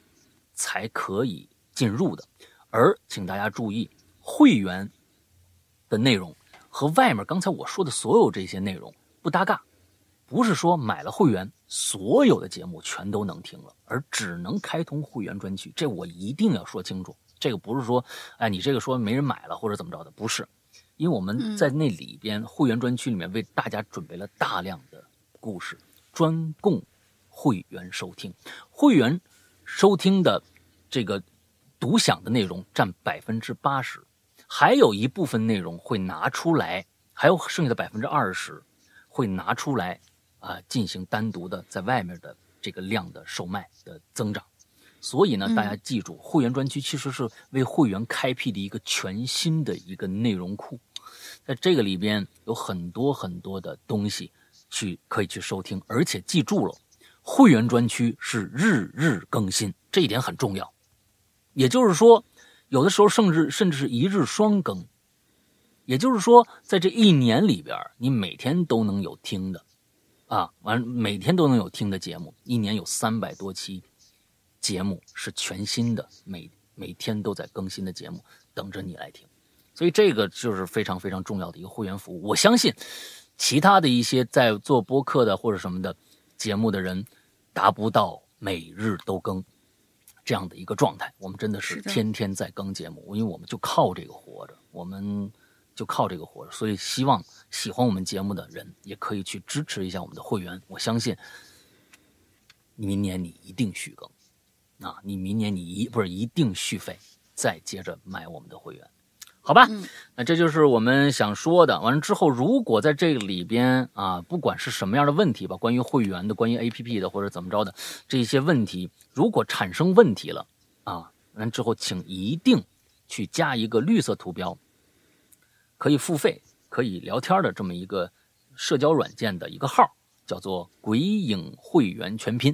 鬼影会员全拼之后，呃，关键是如果有些人自己已经成为会员了。我希我希望这些朋友都来加入我们，通过这个号来加入我们的 VIP 群，因为有很多的一些消息都是在 VIP 群里面去发布的，关于会员的一些事儿啊，关于会员的一些事儿，很多的内容都是在这个里面发布的，有可能还会发布一些非常非常牛逼的一些东西给到大家，所以希希望大家都来加这个群啊，尤其是成为会员以后的啊，大家都来加这个群，好吧？